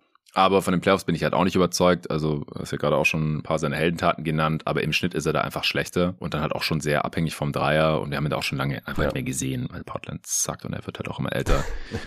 ja, und er hat diese Stats halt auch bei einem schlechten Team aufgelegt. Also die Blazers haben mit Dame auf dem Feld die Gegner um zwei Punkte ausgescored. Also das ist einfach viel schlechter als die meisten anderen Spieler, die ich hier in Betracht gezogen habe. Und halt auch schlechter als die Kings mit Fox, der war plus drei, die Knicks mit Bronson, weil man bei plus drei ähm, und Morant und Mitchell sind da zum Beispiel meilenweit drüber mit plus sieben. Die spielen einfach in viel besseren Teams und dann musst du auch nicht unbedingt so Monster-Stats auflegen. Die Kombination aus diesem Output und dieser krassen Effizienz, die bringt Dame halt hier auf Platz 16. Aber wie gesagt, in den, Ja. in den Playoffs dann, wenn es jetzt nur um die Playoffs gehen würde, hätte ich Jalen Brunson lieber, glaube ich, Ja. weil der hat, Ja. glaube ich, mehr Undeniability mit seinem physischen Game.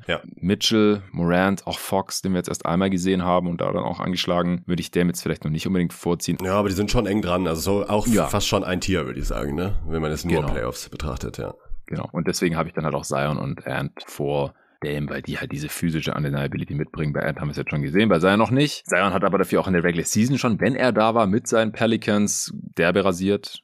Plus 8er Netrating aufgelegt mit ihm auf dem Feld. Ja, ich schau mal noch, wo die Range von Dame ist. Ich kann mir vorstellen, dass der andere dann vielleicht in der Top 10 auch hatte letztlich. Hatte ich auf jeden Fall auch schon in den letzten Jahren. Ja, Ja, Platz 8 finde ich schon hoch. Jemand hat ihn auf 9, zwei haben ihn auf 10. Ich schau mal, wer ihn auf Platz 8 hat. Äh, Jerry, okay. Hatte Jerry nicht Paul George auf 10? Nee, auf 8 hatte Dame. Ach so, okay. Paul George okay. auf 10, genau. Okay. Auf 9 hat ihn äh, Lorenzo und auf 10 Luca und einer, der nicht namentlich genannt werden möchte.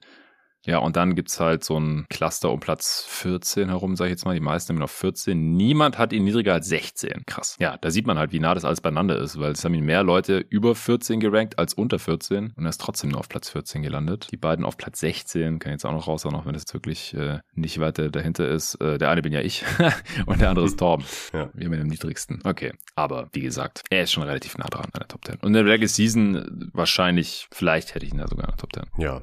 Kann man, ja, kann man auf jeden Fall vertreten, finde ich. Aber wir spielen halt hier, wir haben, wir machen hier eine andere Übung. Auf jeden Fall. Platz 13. Uh.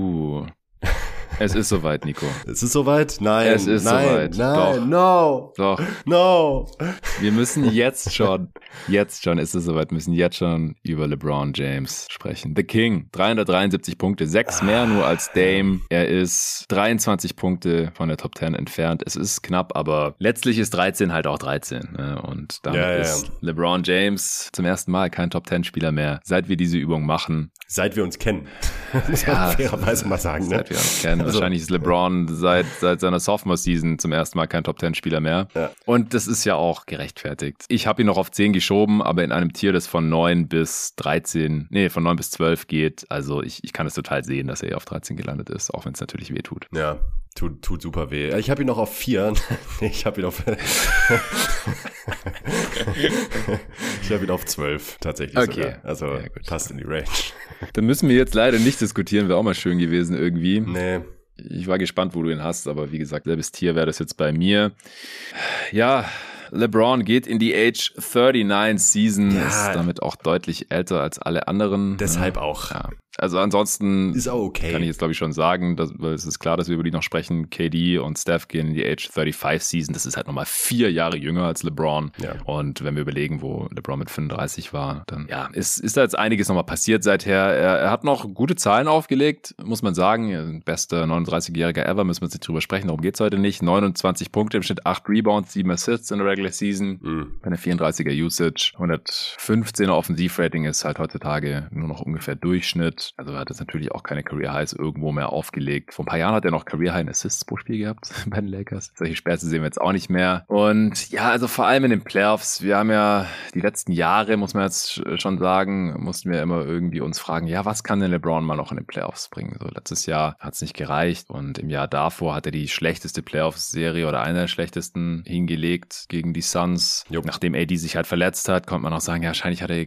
gecheckt, dass das eh nichts wird mit dem Titel. Also äh, vielleicht hat er deswegen nicht mehr alles gegeben, was weiß ich. Aber man hat einfach gesehen, er kann es nicht mehr bringen, vor allem nicht an beiden Enden des Feldes, das Team zu tragen. Nee. So, das, das, das läuft einfach nicht mehr. Er steht viel rum abseits des Balls, äh, agiert quasi als 3D-Spieler streckenweise. Er, er kann es dann mal wieder bringen, aber es sind dann halt nur so Stretches oder mal für ein Spiel, für eine Halbzeit, aber dann auch eher nur an einem Ende des Feldes. Ist nicht weiter überraschend, sollte nicht überraschend sein, aber das haben wir jetzt halt gesehen. Tut trotzdem weh. Ja. Also man kann natürlich noch sagen, so mini kleine Sternchen, so er hatte diese Fußverletzung, wo irgendwie die ersten X-Leute Ja. gesagt haben, er muss unter das Ja. Messer, bis er dann LeBron auf Feed gefunden hat, der ihm versichert hat, nee, geht auch ohne, aber er bekommt jetzt nicht mehr den Benefit of the Doubt Nee. einfach. Also wir haben einfach das letzte Mal LeBron gut in den Playoffs gesehen, der hat den Titel gewonnen, 2020 Finals MVP. Es ist drei Jahre her und die nächsten Playoffs, da wird es dann vier Jahre her sein. Und wie gesagt, zwischen Age 35 und Age 39 ist einfach, ist ein großer Unterschied im Sport. Und ob er jetzt mit gesundem Fuß 10% oder 20 oder 30% besser gespielt hätte, keine Ahnung. Oder ob das überhaupt eine große Rolle gespielt hat. Also ich gehe schon davon aus, dass es irgendeine Rolle gespielt hat, aber ich weiß es einfach nicht. Und deswegen. Ja, in, in, seinem jetzigen Alter muss man auch fairerweise sagen, kann man wahrscheinlich auch gar nicht mehr davon ausgehen, dass er überhaupt noch mal 100% fit ist in dieser Form. Richtig. Ja. Also ich denke mal, da wird es immer noch irgendwelche Wehwehchen geben, die er da mitschleppt. Und ich glaube schon, dass dieser Zustand und dieses Leistungslevel, das er jetzt gezeigt hat in den Playoffs, dass er immer noch, wie wir jetzt ja auch beide noch sehen, Top 15 würdig ist, was ja aller Ehren wert ist, ähm, ja. eben das Niveau ist, das er noch bringen kann. Das würde ich ihm jetzt auch nächstes Jahr noch zutrauen in den Playoffs. Aber wir haben es ja auch schon an anderer Stelle gesagt, das ist halt eben nicht mehr das Niveau eines primären Wing Creators und erster Scoring-Option, der halt ein Team zum Titel führen kann. Das traue ich ihm einfach nicht mehr zu. Punkt. Das ist hart zu sagen oder äh, ist für mich hart zu sagen, das erste Mal ähm, in, in, so einer Liste, aber das ist für mich klar. Also egal wie fit er jetzt ist, ähm, das kann er einfach nicht mehr bringen über äh, längere Zeit. Kann er ein absoluter Impact-Spieler noch sein und auch einzelne Spiele und vielleicht sogar Serien an sich reißen? Ja, kann ich mir unter perfekten Umständen schon vorstellen, aber mehr halt eben auch nicht. Und deshalb finde ich in dieser Range 15 bis 12, 11, von mir aus 10 noch auch vertretbar, aber auch mhm. Platz 10 wird wahrscheinlich echt eng nächstes Jahr, wenn hier so zwei, drei andere Kandidaten auf der Liste nochmal ansatzweise besser werden. Aber so ein bisschen haben wir es ja auch schon angesprochen, gibt es ja auch so einen, langsam so einen leichten Generationenwechsel und es werden sich einige, die wir noch besprechen werden, ähm, vielleicht auch verabschieden müssen, so aus dem absoluten Top-Player-Kreis in nächster Zeit. Und äh, ja, LeBron ist halt, äh, bei ihm ist es halt jetzt soweit. Ja, also ich finde, man muss bei ihm aufpassen, das habe ich glaube auch schon im Discord geschrieben die Tage er fällt von so einem unfassbar hohen Niveau ab, dass man, nur weil er jetzt nicht mehr der Alte ist, glaube ich, aufpassen muss zu sagen, oh, LeBron, der ist jetzt echt nichts Besonderes mehr. Also in meinen Augen kein Top 15 Spieler mehr oder was weiß ich. So, das, das ist, glaube ich, dann schon so Überkompensation oder einfach, da legt man dann, glaube ich, einen Maßstab an, der nicht, der einfach nicht fair ist. Ja, ja, ja, ja. Er hat jetzt gegen den Champion auch wieder über 40 aufgelegt in einem Spiel, hat 24 Punkte in den Playoffs aufgelegt, bei echt guter Effizienz auch noch, muss man ja. fairerweise sagen, obwohl der Jumper gar nicht mehr gefallen ist. Ja. Man stellt sich jetzt mal vor, vor, der hat jetzt irgendwie mal nur 32 Prozent oder 33 Prozent von Downtown getroffen, dann wäre auch schon wieder über einem 120 Offensivrating gewesen. Also von daher, das stimmt schon, da ist was dran, was du sagst. Ja, sein Career Average ist 33 Prozent von Downtown. Ja, so hätte er das getroffen, dann hätte er locker die 120 wieder geknackt, auch im O-Rating. Und das bei knapp 25 Punkten ist jetzt auch nicht schlecht.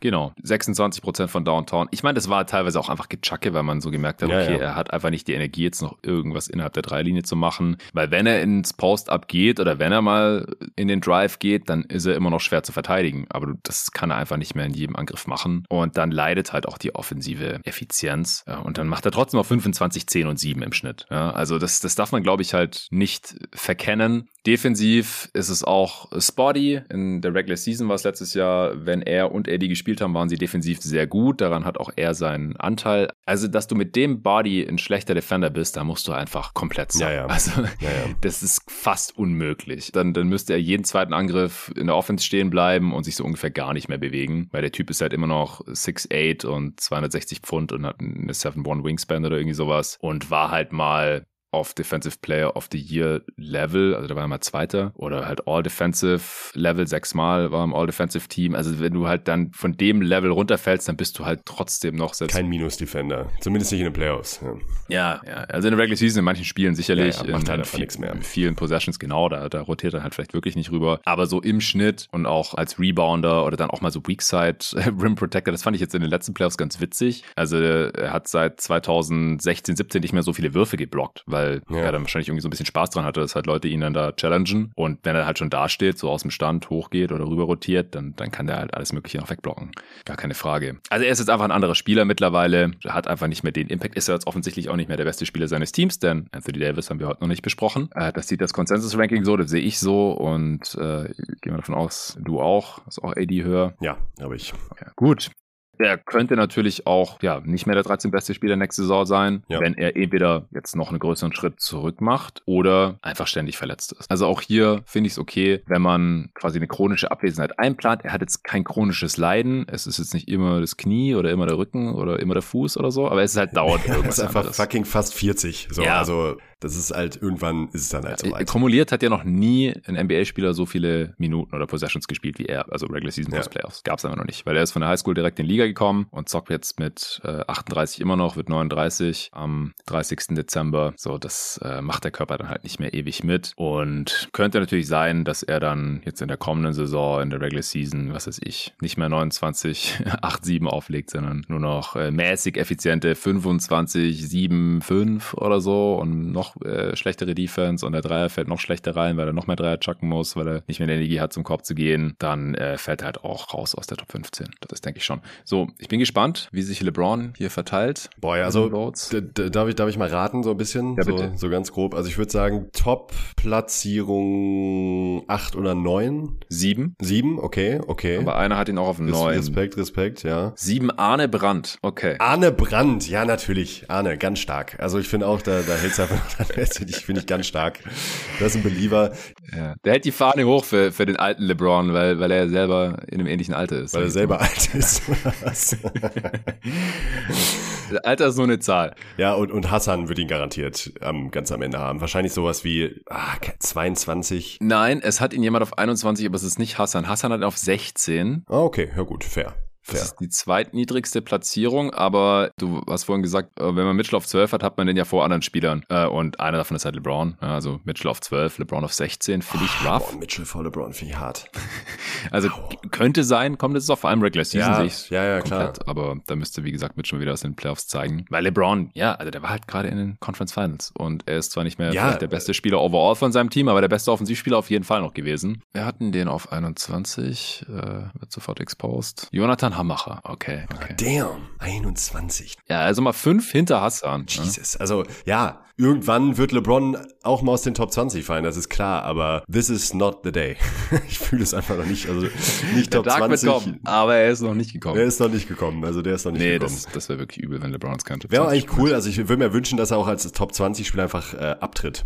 So. Also soll einfach lieber in einem Jahr aufhören, als äh, irgendwann noch als, wobei, ach, keine Ahnung, ist auch egal, genug LeBron, nächster Spieler.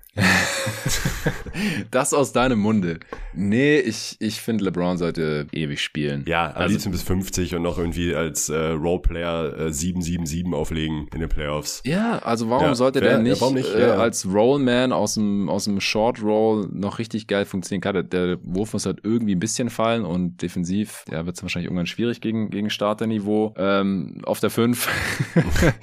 Aber Ja, ja. ja, also mit, mit dem Body und dem Kopf oben drauf, so dann. Und Ja. er ist halt, wie gesagt, für sein Alter ist er ja auch sehr fitter als jeder andere jemals in diesem Alter war. Ja, so, klar. Das, deswegen wird er auch der fitteste 43-Jährige ever sein. Und es gab schon Spieler, die mit 43 noch gezockt haben. Das stimmt. Vince Carter zum Beispiel, der war ja auch sehr lang noch sehr fit. Und der war nicht so groß äh, wie LeBron und war nicht der, der Playmaker. Naja, jetzt ist wirklich genug LeBron. Wir kommen zu Platz 12 und damit zum vorletzten Spieler, den wir heute besprechen in dieser Folge. Es ist Shea Gilgis Mm. Alexander von den Oklahoma City Thunder. Der hat sieben Punkte mehr als LeBron und ist damit nur 16 Punkte von der Top 10 entfernt. Ja, den habe ich Mm. jetzt auf 13. Mhm, ich Der auch. ist an der Spitze des Young Gun Tiers mit Zion und Anthony Edwards, auch wenn er der älteste von den dreien ist, mit äh, jetzt 25 oder Age 25 Season. Letztes Jahr hatte ich ihn auf 26, davor auf 25, jetzt äh, endlich hat er das mehr als nur gerechtfertigt und muss den direkt auf 13 hochschieben. Ich glaube, manche haben den noch, ich weiß, manche haben den auch deutlich höher. Wo hast du den? Ich habe ihn auch auf 13 und ich hatte ihn letztes Jahr auf 29, also hat auch einen fetten Bump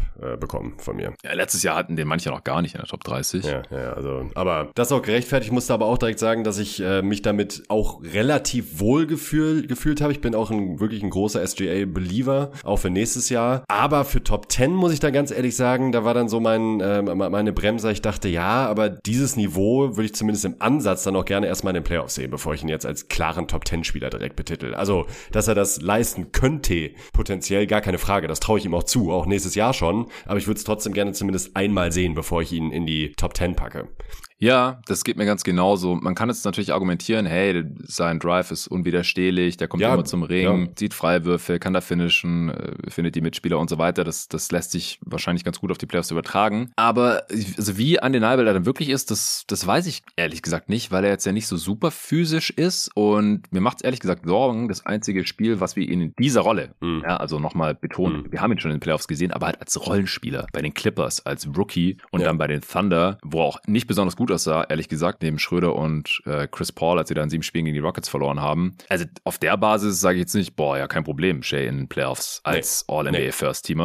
Und dann das eine Spiel, was wir jetzt gesehen haben, gegen die Wolves, die halt gegen ihn gegameplant haben, im Play-In, er sah echt nicht gut aus, muss man echt nee, sagen. One-Game-Sample, aber und es waren die Wolves, ne? Da also ging nicht viel. Und dann hat er im dritten Viertel oder so irgendwann noch ins, ins Gesicht bekommen, aber da war, das war jetzt nicht der Grund. Ich habe nach dem einen Play-In-Game letztens ein bisschen mehr Fragezeichen als, als vorher. Das war jetzt hier nicht der Grund, aber mir geht's ja genauso wie dir. Ich, ich würde ihn ganz gerne jetzt erstmal wenigstens in ein paar Playoff-Spielen evaluieren noch. Wie reagiert er darauf, wenn der Gameplan wirklich zu 100% auf ihn ausgerichtet ist, weil das, das ist der Fall, wenn du ein Top 10, auch Top 15 Spieler bist. Und da musst du Lösungen finden. Er hat natürlich eine sehr krasse Regular Season gespielt, dann einen Riesensprung gemacht, 32 Punkte pro Spiel. Also war auch einer der vielen Spieler, die wir letzte Saison hatten, mit über 30 Punkten im Schnitt. Dame ist jetzt der, der am niedrigsten gerankt war, auch bei mir. Haben wir ja gerade besprochen. Jetzt kommt Shay und dann gibt's nochmal vier andere Spieler, die über 30 im Schnitt gemacht haben. Fünf Rebounds, fünf Assists. Also ist eher jetzt in die Rolle des, des Scorers gegangen, hat schon mal mehr für seine Kollegen aufgelegt, aber im System der Thunder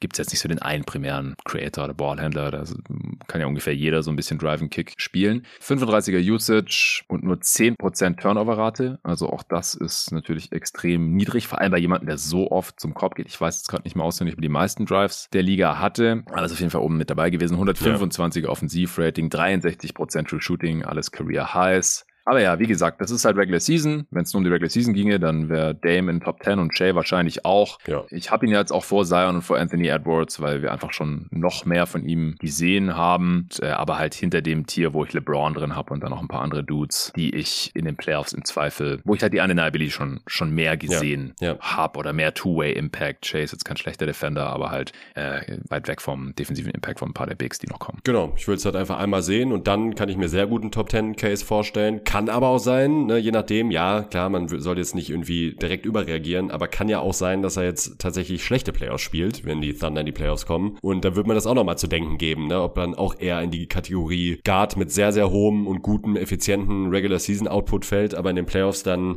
an seine Grenzen gerät, zumindest was dieses absolute Top-Level anbetrifft. Dann kommen wir doch immer wieder auf unsere guten alten Wing Creator äh, zurück, äh, lieber als auf die Guards, es sei denn, man heißt halt Stephen Curry. Ähm, da bin ich mal gespannt, ob er dieses Muster auch so ein bisschen durchbrechen kann. Ich traue es ihm zu, aber ich würde es halt zumindest gerne erstmal sehen. Ja, er ist halt deutlich länger als Steph. Also der kann halt auch Wings, ja, glaube ich, verteidigen. Das, das, ist jetzt nicht so das Problem dann wahrscheinlich in den Playoffs. Was mir echt Sorgen macht bei ihm, ist die Entwicklung bei, seinen, bei seinem Dreier. Weil das ist ja schon nice, in den Playoffs mal noch zu haben als Counter in der Regular Season. Ja. Da fällt es einfach nicht so sehr ins Gewicht. Der kommt ja eh die ganze Zeit in die Zone, hat einen krassen Pull-Up aus, aus der Midrange und Fadeaways und alles. Aber wenn dir das halt eher weggenommen wird, weil du gegen Anthony Davis spielst zum Beispiel, dann musst du halt auch mal einen Pull-Up-Dreier nehmen. Und er trifft nicht mal ein Dreier pro Spiel. Das ist halt 2023, 2024 als Perimeter Creator ist es einfach zu wenig. Und er nimmt nur 2,5 pro Spiel. Äh, auf 100 Possessions normiert sind es 3,3 und trifft unter 35 Prozent davon. Das ist halt auch nicht wie vor zwei Saisons, wo er 42 Prozent seiner Dreier genommen, äh, getroffen hat. Auch kein so hohes Volumen, aber da hat er mehr als doppelt so viele genommen und sie viel besser getroffen. Man kann jetzt nicht sagen, ah, der besucht sich einfach extrem gut aus, deswegen wenigstens gute Quote. Nee, hat er nicht. Und letztes Jahr hat er auch noch mehr Dreier genommen, aber da auch nur 30 Prozent getroffen. Also die Entwicklung, wie gesagt, die gefällt mir wirklich nicht und ich würde mir wünschen, dass er in der Regular Season mehr Dreier nimmt, einfach um das im Repertoire zu haben. Ich glaube, der Touch müsste eigentlich schon da sein. Letztes Jahr über 90 Prozent mhm. von seinen Freiwürfen getroffen und wie gesagt, er hatte ja schon diese eine Saison mit 42 Prozent von Downtown bei fast sieben Versuchen von der Possessions, die ersten Jahre auch so 37, 35 Prozent getroffen. Das verstehe ich nicht ganz. Also war es nicht nötig in der Regular Season, aber in den Playoffs ist es dann wahrscheinlich schon nötig in Zukunft. Denke ich auch. Kommen wir zu Platz 11. Anthony Davis von den LA Lakers. Gerade schon erwähnt, jetzt zwei Spots vor LeBron mit 384 Punkten, 12 Punkte von der Top 10 entfernt. Also denkbar knapp, aber auf der anderen Seite auch nur vier Punkte Vorsprung vor Shea und 11 vor seinem Teammate LeBron James. AD, also knapp außerhalb der Top 10. Ich habe ihn drin. Ich auch. Und zwar auch nicht knapp. Ich auch nicht. Ich bin auf sechs. Ich habe auf acht. Okay, gut. Aber ähm, okay. sechs finde ich auch noch fair. Ich denke, dann werden wir auch beide dieselben Argumente für ihn haben, weil wenn man ihn in der Top 10 hat, ist, glaube ich, relativ klar, warum, würde ich jetzt zumindest mal behaupten. Äh, das ist seine Defense.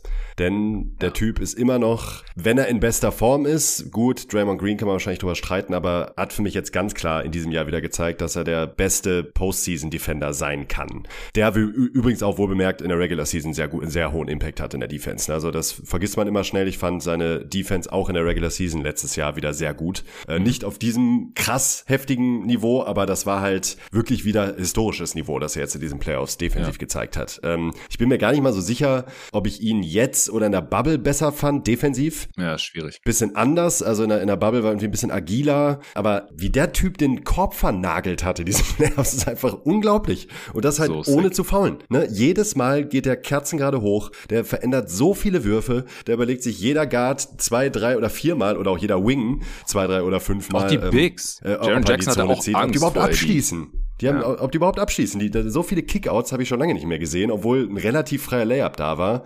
Und ja, dazu kombiniert eben der offensive Output, der zumindest gut ist. Der ist nicht, der ist nicht so gut wie von der ersten Option. Ich finde, das muss man schon klar sagen. Ähm, das ist er nicht. Dafür auch einfach zu inkonstant. Aber er ist halt gut genug, um in Kombination mit dieser Defense für einen klaren Top-10-Platz für mich zu sorgen. Ja, ich meine, der gute Mann macht 26 Punkte pro Spiel beim 125er Offensivrating. Letzteres auch Career High, auch 63% für Shooting Career High. Das ist jetzt nicht wie Draymond Draymond oder nee, so. Nee, nee, nee, nee, nee, nee, nee. Der halt einstellig punktet. Ey, die macht 17 Punkte mehr pro Spiel als Draymond. Ja, wo man wirklich sagen kann, okay, es ist schwierig, offensiv, geiler Defender auch in den Playoffs, aber offensiv, als gerade als Scorer ein absoluter Non-Faktor, natürlich ein guter Playmaker, äh, auch besser als AD, keine Frage. Aber AD ist wiederum ein sehr viel besserer Playmaker als Triple J zum Beispiel, den wir in der letzten Folge besprochen haben. Ja. Also Triple J hat eine 5% Assist Rate, das heißt, er bereitet jeden 20. Korb seiner Teammates vor, wenn er auf dem Feld ist. Bei AD ist die fast dreimal so hoch auf 13%. Prozent, immerhin. Das ist im Vergleich mit anderen Top 15 Spielern, also müssen wir jetzt Top 10 können wir noch nicht sagen, weil er ist auf 11 gerankt, auch wenn wir beide in der Top 10 drin haben, ähm, ist es jetzt nicht hoch. Ja? Also unter 20 Prozent haben sonst nur äh, Kawhi, KD 17 Prozent, noch ein bisschen mehr als AD. Äh, Anthony Edwards ist auf 19, hatte ich gesagt. Aber es ist halt viel mehr als so Bigs, die es auch gibt, die halt so gar kein Playmaking irgendwie mitbringen. Es ist schon so ein bisschen das Problem auch in den Playoffs dann gewesen, weil, also er hat, also wenn man den nicht konstant konstant doppelt, dann macht er halt die ganze Zeit Punkte. Es ist nicht wie bei LeBron, der dann halt auch mal nur irgendwo draußen steht und dann, äh, wenn er einen Ball bekommt, nur einen Dreier hochjagt, sondern AD. Also ich finde, man hat schon gesehen, dass die defensiven Gameplans der Gegner sich eher auf AD fokussieren mittlerweile. Ja, also AD als Roman musste man halt aufhalten, sonst hat er dich halt komplett auseinandergenommen. Ne? Also das hat man ja immer gemerkt. Der hat ja immer seine schwankende Leistung gehabt von einem Topspiel, einem Nicht-Topspiel, offensiv meine ich jetzt nur. Und das lag ja. halt oft auch daran, dass sie ihn halt als Roman vor allen Dingen dann irgendwie aus dem Game nehmen mussten, weil man halt gemerkt hat, wenn man das nicht tut, dann kreiert er halt so einen pervers hohen Rim Pressure dauerhaft, ähm, dass du dir halt andauernd irgendwelche Easy Buckets fängst und äh, das ist halt nicht drin. Deshalb auf jeden Fall würde ich dazu stimmen. Wenn man die Lakers gesehen hat, diese Playoffs, äh, war ganz klar das defensive Scheme auf AD ausgerichtet. Ja, weil sonst regnet es halt einfache Punkte. Genau. Dankt ja auch extrem viel, also gerade im Liga-Vergleich 12 Rebounds pro Spiel war Career High. 14 Rebounds auch in den Playoffs ne, im Schnitt auch, äh, ja. Ja, Nee, ich habe mit Sven ja nochmal über die Offseason 2019 gesprochen, als AD eben zu den Lakers getradet wurde. Und ich habe damals halt gesagt, das konnte man dann in so einem Snippet nochmal hören, dass AD einer der talentiertesten Spieler in den letzten 20 Jahren war, also zwischen 99 und 2019 dann. Ja, so ganz realisieren tut er dieses Talent immer noch nicht. Jetzt ist er aber halt auch mitten in seiner Prime, Age 30 Season, und er legt halt immer noch Career Highs auf. Also ich glaube, auf der einen Seite sind Leute vielleicht so ein bisschen enttäuscht davon, dass er halt nicht so eine klare erste Option ist, weil das Playmaking nie so ganz kam oder auch die Self Creation oder, oder der Jump Shot. Also irgendwas sollte halt irgendwie noch ein bisschen mehr am Start sein, dass man sagt, okay, AD, der äh, macht mir effiziente 30 Punkte pro Spiel, no matter what. Das ist er halt nicht, dieser Spieler. Und deswegen sind vielleicht manche ein bisschen enttäuscht, aber auf der anderen Seite darf man dadurch halt nicht vernachlässigen, dass der Typ halt auch immer noch besser wird und jetzt halt gerade mitten in seiner Prime ist und vielleicht gerade halt äh, seine beste defensive Saison hingelegt hat oder seine besten defensiven ja. Playoffs. Ist ein bisschen anderer Defender als vor drei Jahren gewesen. Aber er war der beste Defender dieser Playoffs. Also ich glaube, da gibt es keine zwei Meinungen. Ja, und daran ändert auch nichts, dass Nikola Jokic sehr gute Conference Finals gegen die Lakers gespielt hat, würde ich jetzt ja, auch mal Ja, das Problem anmerken. war halt, und das war auch gegen die Warriors ja schon so ein bisschen das Ding, ähm, du musst halt gucken, ob im defensiven Scheme Anthony Davis Hauptaufgabe ist, den gegnerischen Star rauszunehmen. Also switchst du den auf Curry oder lässt du ihn gegen Jokic verteidigen One-on-One. Aber dann müssen halt die anderen Verteidiger der Lakers die Räume, die dadurch entstehen, weil AD kann ja dann nicht von Curry weggehen. Also wenn halt der Screen geswitcht wird und AD dann auf Curry ist, dann ist dahinter halt relativ viel Platz. Oder wenn äh, AD Jokic One-on-One verteidigt und niemand kann Jokic One-on-One verteidigen, dann muss da immer noch trotzdem jemand ab und zu mal helfen und dann ist halt immer direkt jemand frei. Jokic findet den. Deswegen hat es ja dann sogar teilweise besser funktioniert, wenn Rui Hachimura, der echt kein geiler One-on-One-Defender ist, aber halt kräftig, Jokic erstmal verteidigt hat und AD halt dahinter rumgeroamt ist. Mhm. Also das hat dann immer schwierig gemacht. Da sieht man dann halt auch, dass einzelne Defender schon irgendwie an ihre Grenzen stoßen und dass Defense halt immer Teamarbeit ist. Und dass die Lakers halt, ja, ein, zwei bessere Defender hätten gebrauchen können. Also gerade so D-Low ist halt dann schwierig oder auch Lonnie Walker teilweise. Das kann auch ein AD alleine nicht ausgleichen. Das ist klar. Also selbst wenn er der größte Impact Defender war in diesen Playoffs hat es dann halt nicht gereicht gegen den besten Offensivspieler dieser Liga und seinem Team und äh, was halt läuft wie, eine, wie ein fucking schwarze Uhrwerk. Ja. Trotzdem, also ich habe ihn hier trotzdem auf Platz 6 in seinem eigenen Tier. Äh, also ich habe Tier 6 noch, wo eben LeBron drin ist, noch drei andere Spieler, dann zwei andere Spieler in einem Tier 4. Da habe ich halt echt das Spielchen gemacht, hätte ich jetzt für die kommende Saison halt lieber diesen Spieler, ich meine, das macht man eigentlich auf jedem Spot, aber ich habe mich dann im Endeffekt doch immer für AD entschieden, weil du einfach defensiv direkt so einen hohen Floor hast, mit dem in der Regular Season und in den Playoffs. Ja, ja, ja. Und offensiv, wie gesagt, 26, 12 und 3 und dabei sehr, sehr effizient. Ja, du brauchst halt irgendjemanden, der auf der Dribble noch was kreieren kann, aber davon, davon gibt es halt relativ viele in der Liga, die es auch nicht in die Top 20 oder Top 30 hier reingeschafft haben. Ja. Das ist so ein bisschen das Bam Adebayo-Argument, nur halt auf viel höherem Niveau, weil er die ist defensiv und offensiv viel besser als Bam. Und, aber ja. wahrscheinlich ist auch schon auch so ein bisschen Recency dabei, glaube ich. Bei mir selbst, also äh, meine ich jetzt gar nicht bei dir unbedingt nur, sondern bei mir vielleicht auch, weil ich überlege, vorletzte Saison hatte ich ihn auf 12 und wir hatten ihn ja, also zumindest, glaube, nach der Bubble so auf drei, wenn ich mich nicht täusche. Also, ähm, in, also er ist jetzt schon relativ rumgereicht worden in der, in der, in der Top 10, ähm, bis halt zu Platz 15. Und manche hatten ihn, glaube ich, letztes Jahr auch äh, sogar nur knapp in den Top 20 noch, wie 17, 18 oder sowas. Ähm, und das liegt natürlich daran, dass halt einfach nicht verlässlich verfügbar ist. Ne? Und äh, ich habe gerade auch so ein bisschen die Sorge natürlich, dass jetzt diese fitten Wochen und Monate wieder ein bisschen darüber hinwegtäuschen, dass er halt echt ein Problem war. Wir kommen auf ganz andere Spieler gleich auch noch zu sprechen, denke ich, die ein ähnliches Problem haben, wohl bemerkt. Ähm, trotzdem ist das natürlich was, was irgendwie da noch mit reinschwingt. Und ich hoffe sehr, sehr, sehr, sehr, dass er das jetzt bestätigen kann und mal längere Zeit fit bleiben kann, weil dann, finde ich, kommt man eigentlich an einem Top 10 Case für ihn gar nicht vorbei. Äh, genau aus den Argumenten, die wir beide auch gerade genannt haben. Wenn er natürlich wieder nicht fit ist, ist eine andere Geschichte, aber wir gehen ja davon aus. Und ich finde es halt bei ihm trotzdem in der Summe noch deutlich wahrscheinlicher als bei ein, zwei anderen Kandidaten, die wir noch besprechen werden, ähm, wo es halt anders aussah. Also ich würde ja. zum Beispiel auch sagen, habe ich, hab ich äh, gestern oder vorgestern ähm, sogar noch eine Zahl gesehen. AD hat halt mehr Spiele absolviert auch in den letzten, ich glaube, drei Jahren waren es als Paul George beispielsweise. Würde man mhm. wahrscheinlich nicht denken, ist aber eben so. Also ähm, ich finde schon, dass man ihm da manchmal Unrecht tut. Trotzdem sollte man es aber natürlich, äh, sollte man es aber natürlich nicht vergessen. Nee, auf gar keinen Fall. Also ich habe auch Schiss, gar keine Frage. Ich habe jetzt zwei Dudes hinter ihm gerankt, die ich, wenn fit, vor ihm sehen würde, die jetzt aber die letzten Jahre immer mit demselben Körperteil Probleme hatten. Und das ist bei AD halt nicht so. Ich, mm, wie gesagt, ich bin mm. kein Arzt, aber ich selber habe die Erfahrung gemacht, wenn es immer das Gleiche ist, ist die Wahrscheinlichkeit höher, dass es wieder passiert. Wenn es immer was anderes ist, dann ist die Wahrscheinlichkeit eher niedrig, wobei AD halt dann doch dauernd irgendwas hat. Und auch ein anderer Spieler. Aber den anderen Spieler habe ich einfach in Playoffs noch nicht auf diesem Level gesehen. Und alle anderen habe ich ja sowieso, oder sind es auch im Consensus-Ranking weit hinter AD. Zion zum Beispiel hat auch immer was anderes. Aber den haben wir in den Playoffs noch gar nicht gesehen. Also der ja. kommt einfach überhaupt nicht gegen AD ja. an. Ähm, weder in meinem Ranking, wo ich beide höher habe als im Consensus, als auch im Consensus-Ranking, wo die auch relativ weit auseinander waren. Also im, im Zweifel kann ich das, glaube ich, schon noch ganz gut verargumentieren, auch wenn, wenn man halt Angst haben muss, was die Availability angeht. Ähm, er war jetzt in den Playoffs ja am Start und, und hatte auch brutal dominiert. Letztes Jahr hatte ich ihn auf 15. Da hat er aber doch keine mhm, Playoffs gespielt 12, gehabt. Ja. Ja, ja. Und die Playoffs machen halt super viel aus bei ja, der, äh, bei der Evaluation. Halt das ist es halt, ne? Ob er das nochmal replizieren kann, was wir 2020 gesehen haben. Nach 2020 nee. in unserem Ranking, ich hatte ihn auf vier, ich habe gerade nochmal geschaut. Weiß nicht, ob du noch ja. drei hattest, aber auf jeden Fall bei der Top 5. Drei sogar, ja. ja. Und 2021 hatte ich ihn auf sieben, also ähnliche mhm. Range wie jetzt. Ich habe jetzt gerade nochmal geguckt, was ich mit den Spielen äh, behauptet habe. Also AD hat seit 2019-20, also seit der Saison 194 Spiele gespielt, Paul George 189 äh, und Stephen Curry, by the way, 188. Der hat natürlich fast eine ganze Saison verpasst, keine Frage.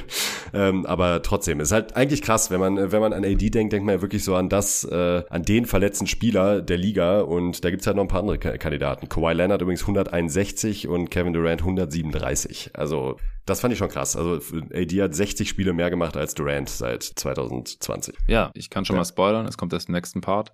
Aber ich habe KD auch hinter AD. Ich ja. habe Durant hinter Anthony Davis. Ja, und bei Steph, da spricht ja nie jemand über die Availability. Nee, eben, eben. ist auch krass. Eben, das ja meine ich. Also sechs Spiele weniger als AD. Ich meine, der hat auch nichts Chronisches, deswegen aus meiner Sicht zu Recht. Der, bei dem ist auch gefühlt immer was anderes. Saison verpasst wegen Handgelenk gebrochen, als er da äh, von Aaron Baines unterlaufen wurde, wenn mich nicht alles täuscht. Ja. Und ja, dann halt mal umgeknickt äh, oder ist er doch auf seinen Tailbone gefallen, weil er über so eine Kante geflogen ist und was weiß ich. Also bei ihm ist auch gefühlt immer was anderes. Deswegen liegt es bei ihm für mich auch nicht so schwer wie bei den Dudes, die halt ständig am selben Knie was haben. Ja, noch kurz die Playoff-Stats von AD, um es zu vervollständigen. 23 Punkte pro Spiel, 14 Rebounds, was die Playoffs angeführt hat, äh, knapp drei Assists, anderthalb Steals, über drei Blocks pro Spiel, was die Playoffs angeführt hat. Also das sind halt auch Monsterzahlen. Ja, ja. Ja, ja, total. Gut, dann äh, sind wir durch für heute. 20 bis 11. Ich hau's nochmal kurz raus. Darren Fox auf 20, Jamal Murray auf 19, auf 18 Anthony Edwards, auf 17 Paul George, auf 16 John Morant, auf 15 Donovan Mitchell, auf 14 Damian Lillard, auf 13 LeBron James, auf 12 Shea Gilgis Alexander und auf 11 Anthony Davis. Der aufmerksame Hörer kann sich jetzt schon ausrechnen, welche Spiele wir noch nicht besprochen haben, wer dann in der nächsten Folge, nächste Woche an dieser Stelle in der jeden Tag NBA Consensus Top 10 besprochen werden wird. Wir nehmen das jetzt sofort auf. Ihr könnt es erst nächste Woche hören. Könnt euch darauf freuen. Vielen Dank fürs Zuhören. Danke dir, Nico. Danke an alle, die hier abgestimmt haben. Ich muss mich übrigens korrigieren. Ich habe mich vorhin verzählt. Es gibt jetzt 20 Listen, also 19 Leute, die abgestimmt haben und die jeden Tag NBA Discord Community Top 30, die ja auch hier mit einliest. Ah, die Range von AD fehlt noch. Gott, das machen wir jetzt noch. Ja, safe. Das müssen wir jetzt noch machen. Auf jeden Fall. Dringend. Auch da wird die Range, Range groß sein, denke Ja, bei ich. Shay habe ich es auch nicht rausgehauen. So, das kommt jetzt noch. Das ist quasi hier das, das Add-on, der Bonus-Track. Hidden Track. Anthony Davis. AKA, wie wichtig ist ein Defense in den Playoffs? Könnte man Ja, also es ist mir sagen. anscheinend am wichtigsten, weil ich immer auf 6 und niemand hat ihn sonst so hoch, auch nicht auf 7. Auf 8 kommst du. wow. Es ist wahrscheinlich wirklich wegen der offensiven Inkonstanz, weil wenn einem das wichtig ist und man sagt, in der Top 10 sind bei mir nur erste Optionen in der Offense, da kann man ihn halt tatsächlich nicht nehmen, finde ich, in der Top 10, wenn man sagt, das ist für mich ein Kriterium. Ja, dann wird es schwierig, das ist klar. Ja. Ich meine, das ist halt dann auch so- diese hypothetische Frage, habe ich dann lieber AD als einen anderen Spieler, der aber, ja halt auch teilweise noch andere Top-Spieler neben sich haben. Also bei Booker und KD zum Beispiel wäre es da jetzt halt die erste Option, wäre es die zweite. Egal, wir sprechen das im nächsten Pod nochmal ein bisschen durch, wenn wir über diese Spieler sprechen, äh, weil ich habe ein paar von denen offensichtlich noch hinter AD gerankt. Äh, in der Top 10, das können wir noch sagen, auf Platz 9 haben ihn zwei Dudes, und zwar äh, Len Werle und Luca Effering. Auf 10 haben ihn ganz viele, auf 11 auch einige und dann gibt es nur zwei Outlier, die ihn nicht in der Top 15 haben oder nicht in der Top 14 haben sogar. Einmal Hassan natürlich auf 22, der alte Hater. also AD ist durch 22. Come on, Hassan. Hate ein bisschen subtiler. Ja, Jerry toppt das noch auf 28. Okay, bin ich auch gespannt drauf. Weil er hat ja andere defensive Bigs dann deutlich vor ihm. Das haben wir in der letzten Folge schon besprochen. Okay, und Shay.